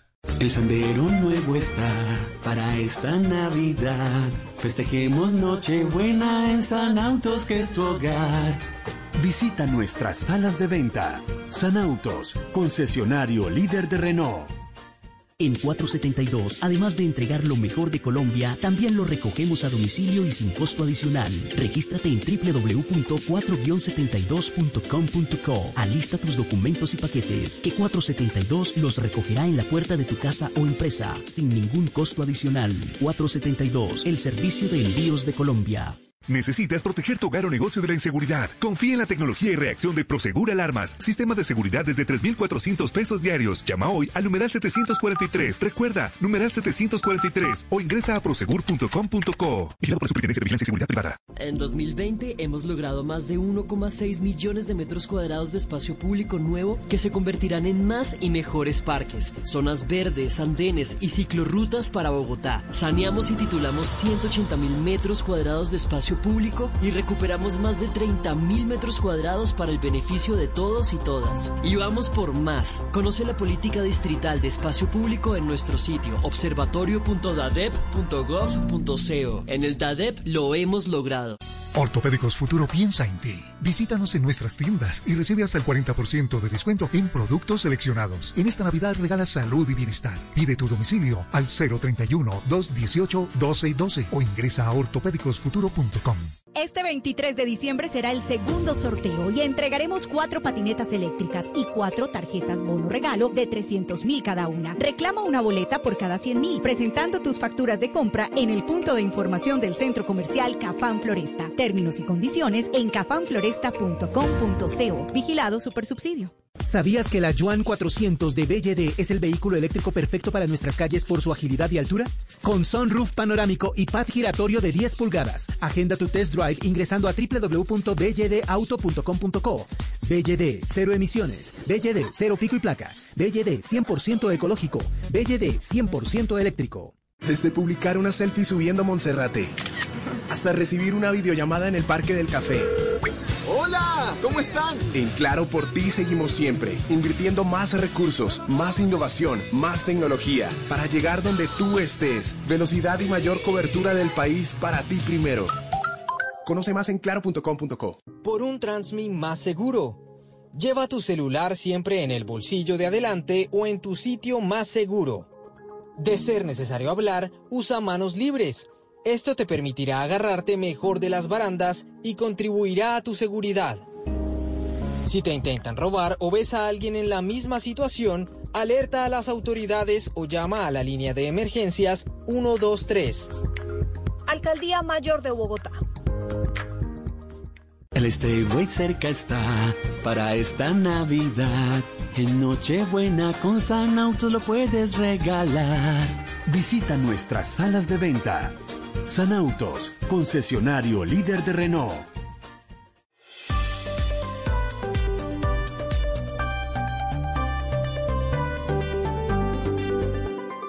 Estás escuchando Blue Radio y bluradio.com. Una mujer afroamericana, trabajadora de la salud en Queens, en Nueva York, es esta mañana la primera vacunada norteamericana con la vacuna de Pfizer. Lo celebra hasta el presidente Donald Trump. Ricardo Espinosa. Así Néstor, y lo celebra a través de este trino el presidente diciendo primera vacuna administrada, felicitaciones USA, felicitaciones Estados Unidos, felicidades mundo dentro de signo de exclamación. Y se adelantó, Néstor, la eh, ceremonia, digamos, si se puede llamar así, estaba programada para las 11 de la mañana, pero se ha acelerado y ha llegado antes el envío de esta vacuna de Pfizer a Nueva York, al estado de Nueva York, y el Centro Médico Judío de Long Island en Queens administró ya la primera dosis a, dos trabajadores. La primera que dice usted que fue Sandra Lindsay, una enfermera de cuidados intensivos de este hospital eh, judío que recibió las primeras vacunas y también se ha sumado el presidente de medicina de emergencia de Lenox Hill del hospital allí también que es Yves Dorzo fueron dos de, los hombres que dicen, según eh, los entendidos en materia a nivel de salud del Estado, que han trabajado incansablemente en estas tareas para aliviar el sufrimiento de los pacientes con COVID-19 desde que comenzó el brote del virus en el Estado de Nueva York. Recordemos que fue uno de los más golpeados luego de California. Fueron diez meses incesantes, ha dicho el director del hospital en una comunicación virtual que se dio con el propio gobernador Andrew Cuomo Dice que tienen la esperanza de que su voluntad de estar entre los primeros en ser vacunados en la región sirva de ejemplo para que el público se anime en general y aproveche este tratamiento que está salvando vidas desde ya. La primera es la primera enseñanza, el primer paso. El hospital eh, judío es uno de los 44 hospitales de la ciudad de Nueva York con el almacenamiento ultra frío necesario para la vacuna. Hay que recordar, Néstor, que esta vacuna de Pfizer se envía desde Michigan, empaquetada en hielo seco y tiene 90 segundos para desembalarla y luego llevarla a congeladores especiales para evitar que sufra alteraciones. El gobernador Andrew Cuomo ha anunciado que los trabajadores del hospital, considerados de alto riesgo, seguirán haciendo fila y seguirán siendo inmunizados esta mañana. Y es una tarea cuando hoy precisamente el Estado de Nueva York se ve abocado a cerrar de nuevo la atención en restaurantes y bares porque los números siguen disparados en cuanto a contagios. Los trabajadores esenciales que interactúan con el público, también los maestros, bomberos, son los siguientes, ha dicho el gobernador Andrew Cuomo esta mañana. Así que reiteramos una trabajadora, una enfermera del hospital en Queens, del, Centro Médico Judío de Long Island, es la primera persona en los Estados Unidos que recibe la inmunización de la vacuna de Pfizer BioNTech. Y esa imagen de esta señora vacunada le va a dar la vuelta al mundo y está produciendo esta mañana euforia en los mercados. Obviamente esto es un bálsamo, un alivio para las bolsas de valores, para la economía, para las expectativas para el año entrante, Víctor. Principalmente, Néstor, en los mercados eh, de Estados Unidos abre el índice Dow Jones, el más importante en Wall Street, y, repunta cerca de un 1%. Parece mínima la variación, pero si la sumamos a lo que ha venido ocurriendo en los últimos días, estamos viendo que en este momento los precios de las acciones que se negocian en los mercados en Estados Unidos están marcando máximos históricos, están llegando al punto más alto de la historia. El Dow Jones marca 30.290 puntos. También vemos eh, variaciones positivas en Europa subiendo cerca de un 1% y esto también contagia de optimismo a la Bolsa de Valores de Colombia. Ya les habíamos contado que el dólar estaba cayendo, que el petróleo estaba subiendo, pero la Bolsa de Valores de Colombia en su mercado de acciones eh, repunta también cerca de un 1% a esta hora, Néstor. ¿Y expectativas para Colombia, Víctor? Expectativas, Néstor, digamos, nuestro mercado de acciones sigue muy, muy rezagado y todo está en línea con eh, lo que se demora para nosotros todo esto, ¿no? El impacto económico ha sido muy fuerte y seguramente, seguramente la vacuna no la tendremos tan pronto. Así que no hemos visto una gran euforia en nuestro mercado de acciones en Colombia. Eh, todavía es uno de los mercados más rezagados frente al mundo. Estamos hablando de que en Estados Unidos pues ya están en máximos históricos. En Colombia todavía tenemos pérdidas acumuladas este año. Pero bueno, somos un país de esos que llaman eh, tercermundistas.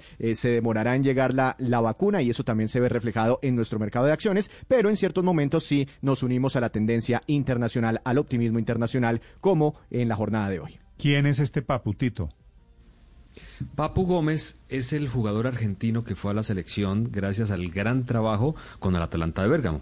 Es el mejor asistente poniéndole goles a Dubán y a Muriel. Mm. Imagínese, Néstor, que venía, él lleva mucho tiempo jugando al mando de Gasperini, que es el entrenador, y de un momento a otro perdió la titular. Y hoy anuncia ante la perplejidad del mundo que se va del Atalanta. El mejor compañero de los colombianos, el que le pone la pelota a Dubán y a Muriel para que marque goles, está anunciando que se va por un problema que no este puede decir. el Papu Gómez Tito diciendo no tengo forma de defenderme y hablar con ustedes, solo quería decirles que cuando me vaya sabrán la verdad de todo. ¿A qué se refiere?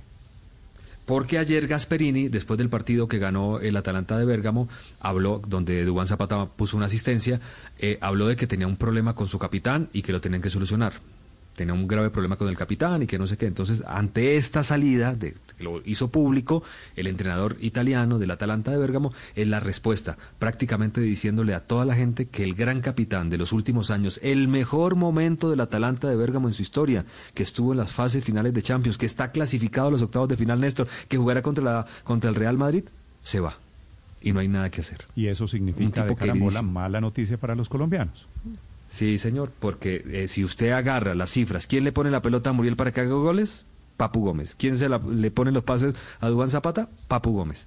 Entonces desarman un lindo equipo por un problema que todavía no se sabe, pero aparentemente muy grave. Pero debió ser grave. ¿Sabe por qué, Tito? En el partido anterior, no en el de ayer, porque en el de ayer no jugó, pero en el partido anterior el, el entrenador lo sacó en la mitad del tiempo y nadie se explicaba por qué.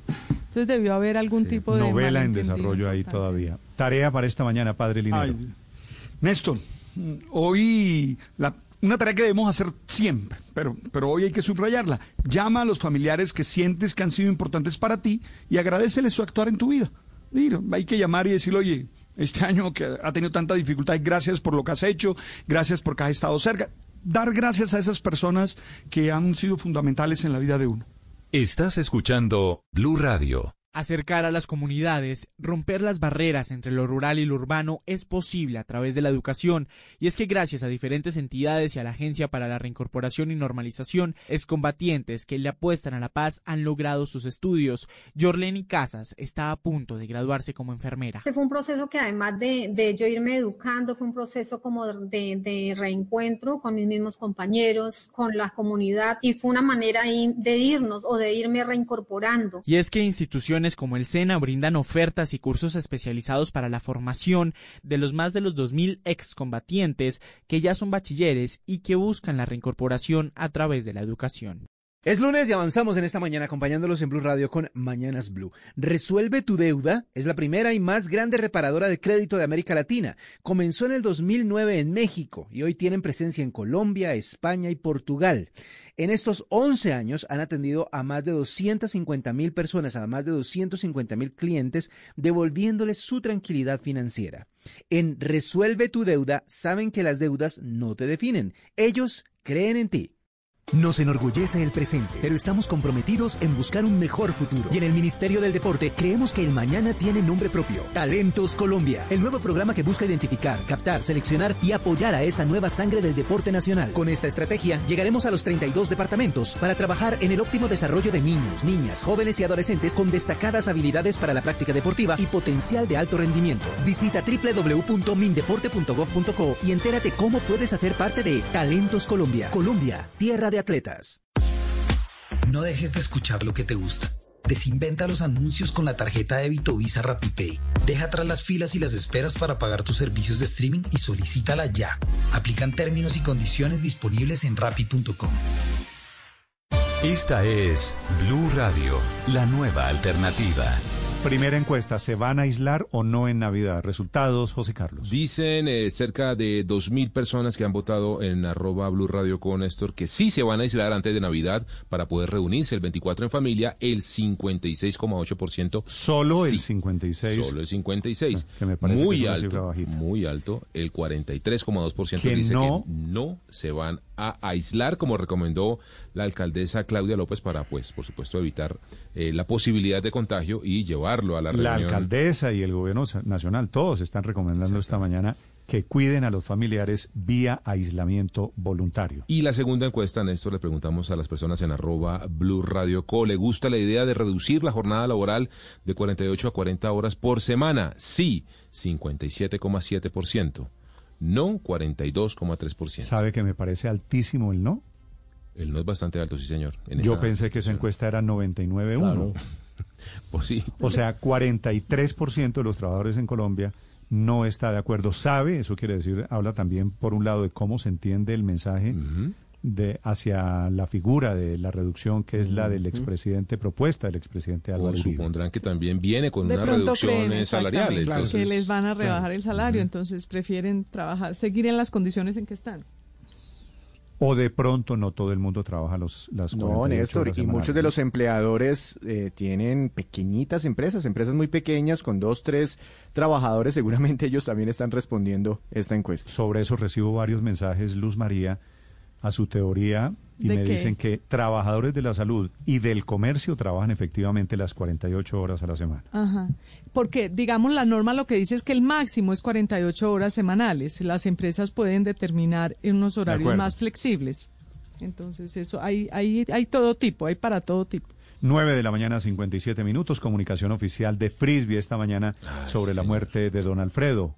Juan Fernández. Néstor, sí, como usted sabe, pues eh, murió don Alfredo Hoyos, el fundador de, de Frisbee, pero yo le voy a dar aquí unos datos interesantes que no son muy conocidos. Yo lo conocí, le hice un eh, reportaje importante en Noticias Caracol, quizá el último, y esta mañana los voy a hablar también un poco del tema de Frisbee, que realmente pues era una pizzería y, y por eso pues se llama el, el nombre frisbee a través de, de que parecía un frisbee. Pero fíjese que cuando él le lleva esas pizzas lo que hace es poner una, un eh, gran vidrio sobre la calle y en eh, Pereira no habían visto una pizza nunca. Entonces en. Pereira decían que eso eran unas arepas eh, voladoras, ¿no? Después, eh, el, el tema del pollo hizo una fórmula muy novedosa y trajeron unas máquinas especiales de Estados Unidos que fritan el pollo a presión. Ese es el secreto de esa receta de frisbee, Que fritar el pollo a presión, que es totalmente distinto. Y fueron... ¿Cuál eh, es la eh, diferencia entre Frisbee, Juan, y el pollo apanado? No, es que es que no, no lo meten a fritar dentro de un, dentro Ah, de un es- sino que es es- con aire, con, con aire y freidoras agua de aire, es decir, él se inventó las freidoras de, La- de aire antes Unidos. de que se de- hicieran de que populares. de que cualquiera lo hiciera. Entonces fueron pioneros en esos equipos en Colombia y él tenía también esa habilidad de desarmar y armar esas máquinas con los ojos cerrados enfrente mío, inclusive lo hizo. También eh, en Colombia no existían mascotas en los restaurantes. Ese gran pollo de, de, de frisbee. Que lo diseñó además un ejecutivo que trabaja para Disney diseñando mascotas. O sea, él le metió su... Y fue el primero, también trajo el primer eh, food truck a Colombia, estos eh, carros que, que van pasando con el tema de las comidas lo trajeron ellos. Él venía de una familia de empresarios, fíjese que su papá fue uno de los pioneros de la avicultura en Colombia y fundó en Pereira un almacén muy famoso que era el, el almacén real, Eh, fue el primer almacén por departamentos que hubo en Pereira y que más tarde lo vendió a Ley. Eh, don Alfredo fundó eh, una empresa que no sé si le suena a Néstor que se llamaba Pimpollo, Claro, que era sí. una productora y procesadora de pollo. A los 30 años había fundado seis empresas, entre ellas otra famosísima que se llamaba Pollo Loco, que fue el primer asadero de pollos que hubo en Pereira, y era socio de Cocorico, pero después le vendió a la familia Roballo su participación. Eh, hoy eh, Frisbee tiene unos 270 locales. Eh, le voy a dar un dato porque ese call center que tienen es muy popular. Esta señorita paisa que le contesta a usted siempre que cómo quiere, Sí, claro. cómo quiere el pollo. No, Eh, no la conozco a la señorita Pausa. no, yo, yo el que llama a, a Frisbee, No, tiene Natalia una voz París, particular ahí. ¿Ok? Eh, eh, Frisbee hace eh, 40 mil domicilios a través de ese call center cada fin de semana. Hoy es una empresa que factura unos 490 mil millones de pesos. Llevaba casi 45 años con su esposa eh, Liliana, cofundadora también de Frisbee. Y lo más importante es que practicaba meditación trascendental hace 38 años y meditaban juntos todas las mañanas desde las 5 eh, eh, de la mañana. Para finalizar, Néstor se disfrazaba de Daniel Santos y lo imitaba cantando con precisión, Néstor. Como el anacobero. Sí, señor. pero usted lo viera y era una, es una cosa impresionante, ¿no? Igualitico y cantaba igualitico, pero era un señor fantástico. Con la voz nasal esa de... Con la voz nasal esa de Daniel Santos. ¿no? Vengo ¿Sí? a decirle Sí. adiós. A a los muchachos. Padre, lo suyo usted ya sabe, no es la Padre, música. Bailando mejor. Frisbee es Me muy escribe- exitoso con los ni- eh, eh, me- en el sector escribe- infantil, Néstor. Es, es impresionante que a pesar de que han pasado los años, eh, el pollo frisbee a través de su mascotica tiene todavía un- una gran ascendencia sobre los niños. Usted le pregunta a los niños qué quieren comer y Pollo se frisbee. frisbee. Uy, mamá, papá y frisbee. Juan, me escriben aquí un par de oyentes y me dicen que eran famosos los pasteles de pollo de Frisbee. Sí, de eso sí, bueno, yo no, yo, yo no me acuerdo tanto porque seguramente hace unos años, pero, pero sí, ellos eh, innovaron con varias, con varias recetas. Inclusive le doy otro dato, además de los pasteles, ellos fueron los primeros franquiciados de los helados mimos, ¿se acuerda? Sí. Eh, que todavía existen. Entonces han estado o ha estado en ese tema de los alimentos Delicioso, durante muchísimos, durante muchísimos La chuleta, años. Néstor. Cada marca, cada marca de comida a domicilio y los pollos tal vez fueron pioneros, precursores en ese tema, tiene su propio sello. El pollo frisbee es muy diferente del pollo cocorico. Totalmente. O del pollo de Calimero. Claro, claro, totalmente. O del claro, pollo claro. de... ¿Cuál es el otro pollo famoso, Felipe? Cocori- bueno, cocorico Es que acuérdese que lo que había Uy. aquí era, era La pollo brasa asado. roja. no La roja, brasa roja, hay otro me falta. el Surtidora de la, aves. la surtidora de aves, ¿cómo no? Que ese es al horno. ese es La compañía del sabor. ¿Se acuerdan? Compañía del sabor. cambiar el nombre porque Así es, Tito. ¿Cuál es la compañía todo el del mundo. sabor? Surtidora de aves, Néstor. Lo que pasa es que esa marca Era fue tan pirateada surtidora de y aves, tan claro. copiada y pegada que decidieron cambiarle el nombre. Ya no se, ya no se llama Le metieron suriaves, suraves de toda cantidad de, de parecidos y les tocó cambiar a Compañía del Sabor. Claro, ¿Cuál, es, la- cuál es el suyo, Tito? pollo No, asado. Cocorico. No, Cocorico pero, es pero digo, muy cuando Ah. usted está un domingo En plan de pedir eh, ganas comida de y un dice, pollito uy, asado". pollo. No, a mí me preguntan, Néstor, a mí me preguntan, me preguntan pollo asado o apanado. Yo digo, en ese orden. Pollo ambos. asado y después, y después apanado. Sí, sí. Felipe, ¿los suyos también es en pollo asado? Mm, el- lo mío Creo es el que no, pollito ¿no? asado. No, sí, sí. Bien asadito. Es que, es que, es que, es que muy tiernos son No jodidos la de risa de comer. dinero. Yo tampoco. No, no, es que, es que muy tiernos son jodidos. Eso es mejor bien asadito. Bueno, Ah, Yo tengo aquí un pollo cerca en la ochenta y pico. sospechado, sí, señor.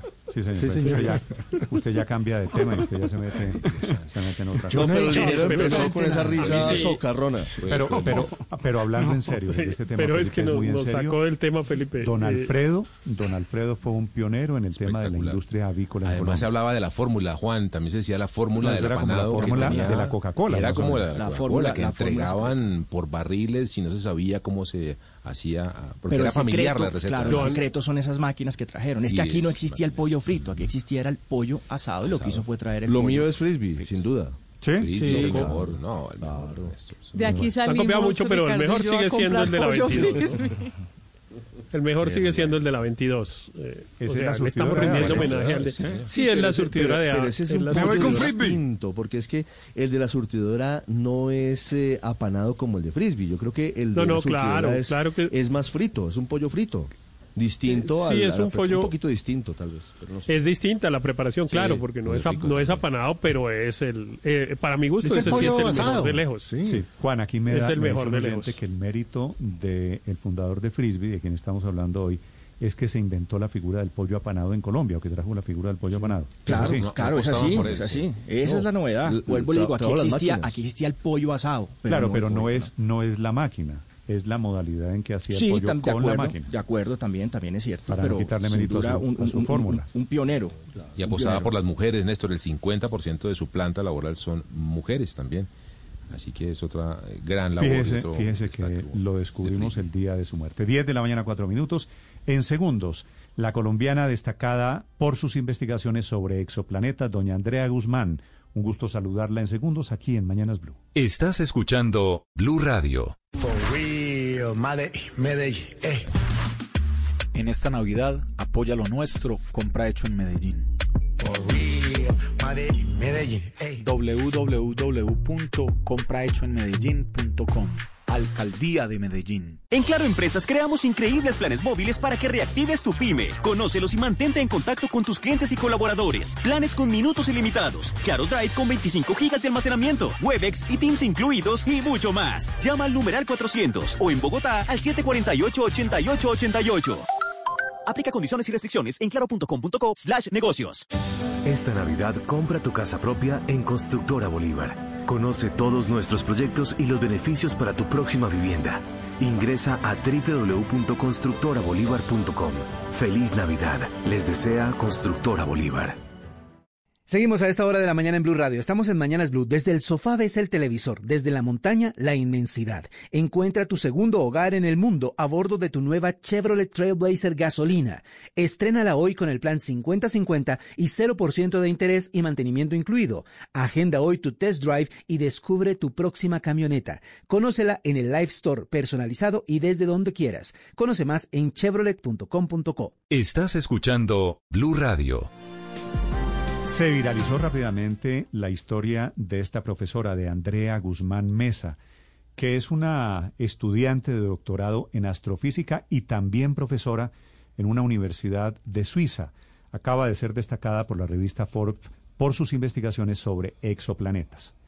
Profesora Guzmán, bienvenida a Blue Radio, buenos días. Hola, muy buenos días. Primero aclarar que no soy profesora, pero muchas gracias por la invitación. Gracias, discúlpeme, Andrea. Me dijeron aquí que usted, fuera de ser estudiante del doctorado, estaba estudiando y era profesora al mismo tiempo. ¿No es cierto? No, no, no, no. Soy, yo soy estudiante de doctorado, como bien les he dicho. Perfecto, perfecto. Primera precisión. La segunda precisión, profe, eh, bueno, le digo profesora porque... Andrea, me no, no, es que usted doctora en astrofísica, no soy capaz de decirle Andrea. doctora Guzmán. No, no, para nada. Doctoranda está bien. Doctora Guzmán, ¿qué es un exoplaneta, primero que todo? Bueno, un exoplaneta es un planeta que está fuera de nuestro sistema solar. Eh, hasta el momento, con varias técnicas, hemos podido descubrir más allá de 4.000 planetas, más de los que conocemos en nuestro sistema solar. Doctora Guzmán, ¿y qué importancia tiene para la ciencia estudiar la atmósfera de esos exoplanetas? ¿Qué tipo de información logran ustedes y para qué nos sirve a nosotros aquí en la Tierra la ciencia? Bueno, realmente yo siempre le digo a las personas que uno estudia eh, esos otros mundos para entender muchísimo mejor el nuestro, nuestro planeta Tierra, ¿no? Eh, por ejemplo, estudiamos el efecto invernadero en el planeta Venus y lo descubrimos mucho antes de que lo descubrimos en el planeta Tierra. Entonces, realmente descubrir o estudiar ese tipo de otros planetas fuera de nuestro sistema solar nos puede dar unos am, indicios de cómo se formó, cómo evolucionó nuestro propio planeta Tierra, eh, nuestro sistema solar como, como un todo. Y yo creo que una de las cosas importantes del tema, al menos en el que yo trabajo de exoplanetas, es buscar ese tipo de biosignaturas o de biomarcadores que son gases, por ejemplo, que están asociados en la Tierra eh, a la vida, como la conocemos. Entonces, es siempre esta pregunta del ser humano si estamos solos en el universo, si hay vida en otros mundos, y ese es un poco como el núcleo de mi trabajo en mi doctorado. Doctora Guzmán, ¿y mm, eh, cuántos exoplanetas están identificados eh, por la ciencia aquí en el mundo, en, en la Tierra? Alrededor de 4.200 hasta el momento. 4.200. Doctora Guzmán, ¿usted cómo llegó, cómo llegó a interesarse por esto? ¿Cuál es su recorrido en Colombia? Eh, ¿Cómo llegó a este puesto y, y- y por qué se dedicó a este estudio? Bueno, primero, nuevamente hacer la aclaración, yo no soy doctora, soy estudiante de doctorado. Doctoranda. Ah, pero, exacto. Pero para contarles un poco mi trayectoria, yo em, soy del Colegio INEM de Kennedy y allí estuve en un grupo de astronomía donde básicamente empezó como mi historia. Y estando básicamente como en grado décimo once, tuve la oportunidad de ir a, a la NASA con un grupo de compañeros y desde ahí me di cuenta que eso era definitivamente lo que quería hacer. Sí.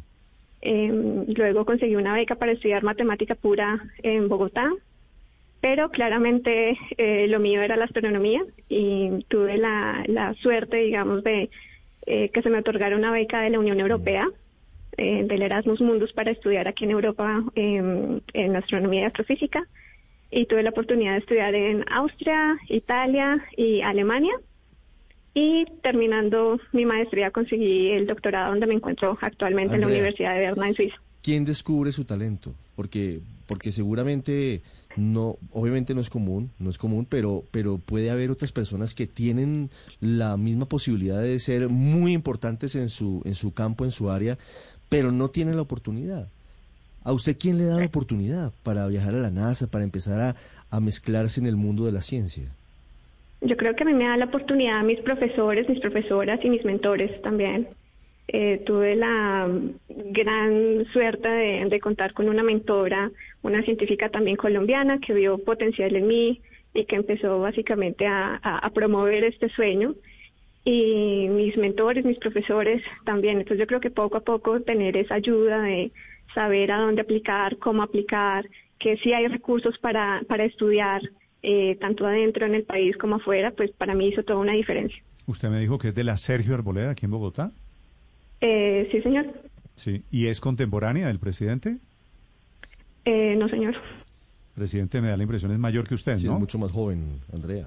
Yo tengo 27 años. Ah, no, no, Ah, o sea, no, usted sí. no lo conoció. No, lo fue ni conoció. monitor, no, nada. Pero volviendo a los temas científicos, Andrea, ¿usted cree que entre los exoplanetas que están revisando, ustedes esperan una de las búsquedas es encontrar exoplanetas en donde se pueda habitar el ser humano? Bueno, digamos que ese, ese es el sueño de, de al menos de las personas que estudiamos en esta área. Sin embargo, es algo muy difícil, ¿no? Em, Lo que sí podemos de pronto es estudiar es si existen condiciones potenciales para que se desarrolle la vida, tal vez no como la conocemos aquí en el planeta Tierra, eh, como que vamos a encontrar otro ser humano, pero el solo hecho de encontrar una bacteria, un microorganismo, eh, sería sería bastante eh, un logro para la humanidad. Claro, cualquier cosa, cualquier cosa que muestre alguna prueba de vida afuera. Andrea, pero ¿por qué tantas mujeres astrofísicas? Es que además de su caso también está, por ejemplo, el caso de Ana María Rey, otra astrofísica colombiana, graduada ella en ese caso de la Universidad de los Andes, que también estuvo en la NASA y que también es una figura muy destacada en este ámbito. ¿Qué será? ¿Qué es lo que atrae tanto a las mujeres de este mundo de la astrofísica? Yo creo que, eh, bueno, me alegra mucho que tenga esa percepción, pero de hecho la percepción es un poco contraria. No hay muchas mujeres en, en el área de la astronomía precisamente por los obstáculos que históricamente han tenido para llegar hasta allí. Entonces, algo que últimamente es muy positivo y es que con un grupo de colegas colombianas también astrofísicas hemos intentado como reunir eh, o conocer la comunidad de mujeres eh, astrónomas en el país y en el exterior y nos hemos dado cuenta que efectivamente somos muchas más de las que creemos, pero tenemos que seguir, eh, digamos, abriendo espacios para que para que muchas más mujeres científicas, no solamente en la astronomía y el universo, eh, se unan a este hermoso mundo de la ciencia. Pues qué bello que haya colombianas haciendo investigación en astrociencia. Un gusto conocerla, Andrea. Gracias por acompañarnos esta mañana. Feliz día en Suiza.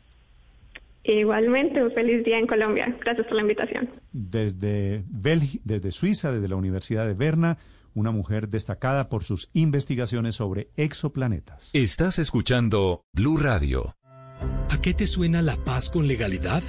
Paz con legalidad me suena volver a los territorios, olvidarme de ese conflicto el cual me causó daño, volver al campo, a un territorio sano, a un territorio lleno de paz. La paz con legalidad ha beneficiado a 25.036 familias rurales con la formalización de 430.572 hectáreas y ha puesto en marcha cosecha y venda a la fija y el campo a un clic que ha beneficiado a 110.000 productores.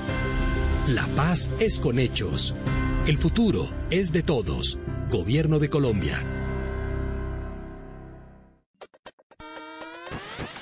Papá, papá, ya no quiero seguir jugando. Siempre pierdo. Hija, mira, debes es hacerte del lado contrario. ¡Ay! También perdí. No, no, no, no, no. Mantengan la calma. El secreto para lograrlo es confiar en sí mismos. Oprime este botón y listo. ¡Genial! ¡Gané, gané! Juega con ellos para crear un vínculo más cercano. Si tú estás, las drogas no. Ministerio de Justicia y del Derecho. Llegó el iPhone 12. Bienvenido a la nueva era de iPhone. Llévelo con 0% de interés con sus tarjetas de crédito da vivienda y pagando 25% menos en sus cuotas con el programa iPhone for Life. Más información en www.iphone4lifeendavivienda.com. Da Vivienda. Aplican términos y condiciones. Vigilado Superintendencia Financiera de Colombia.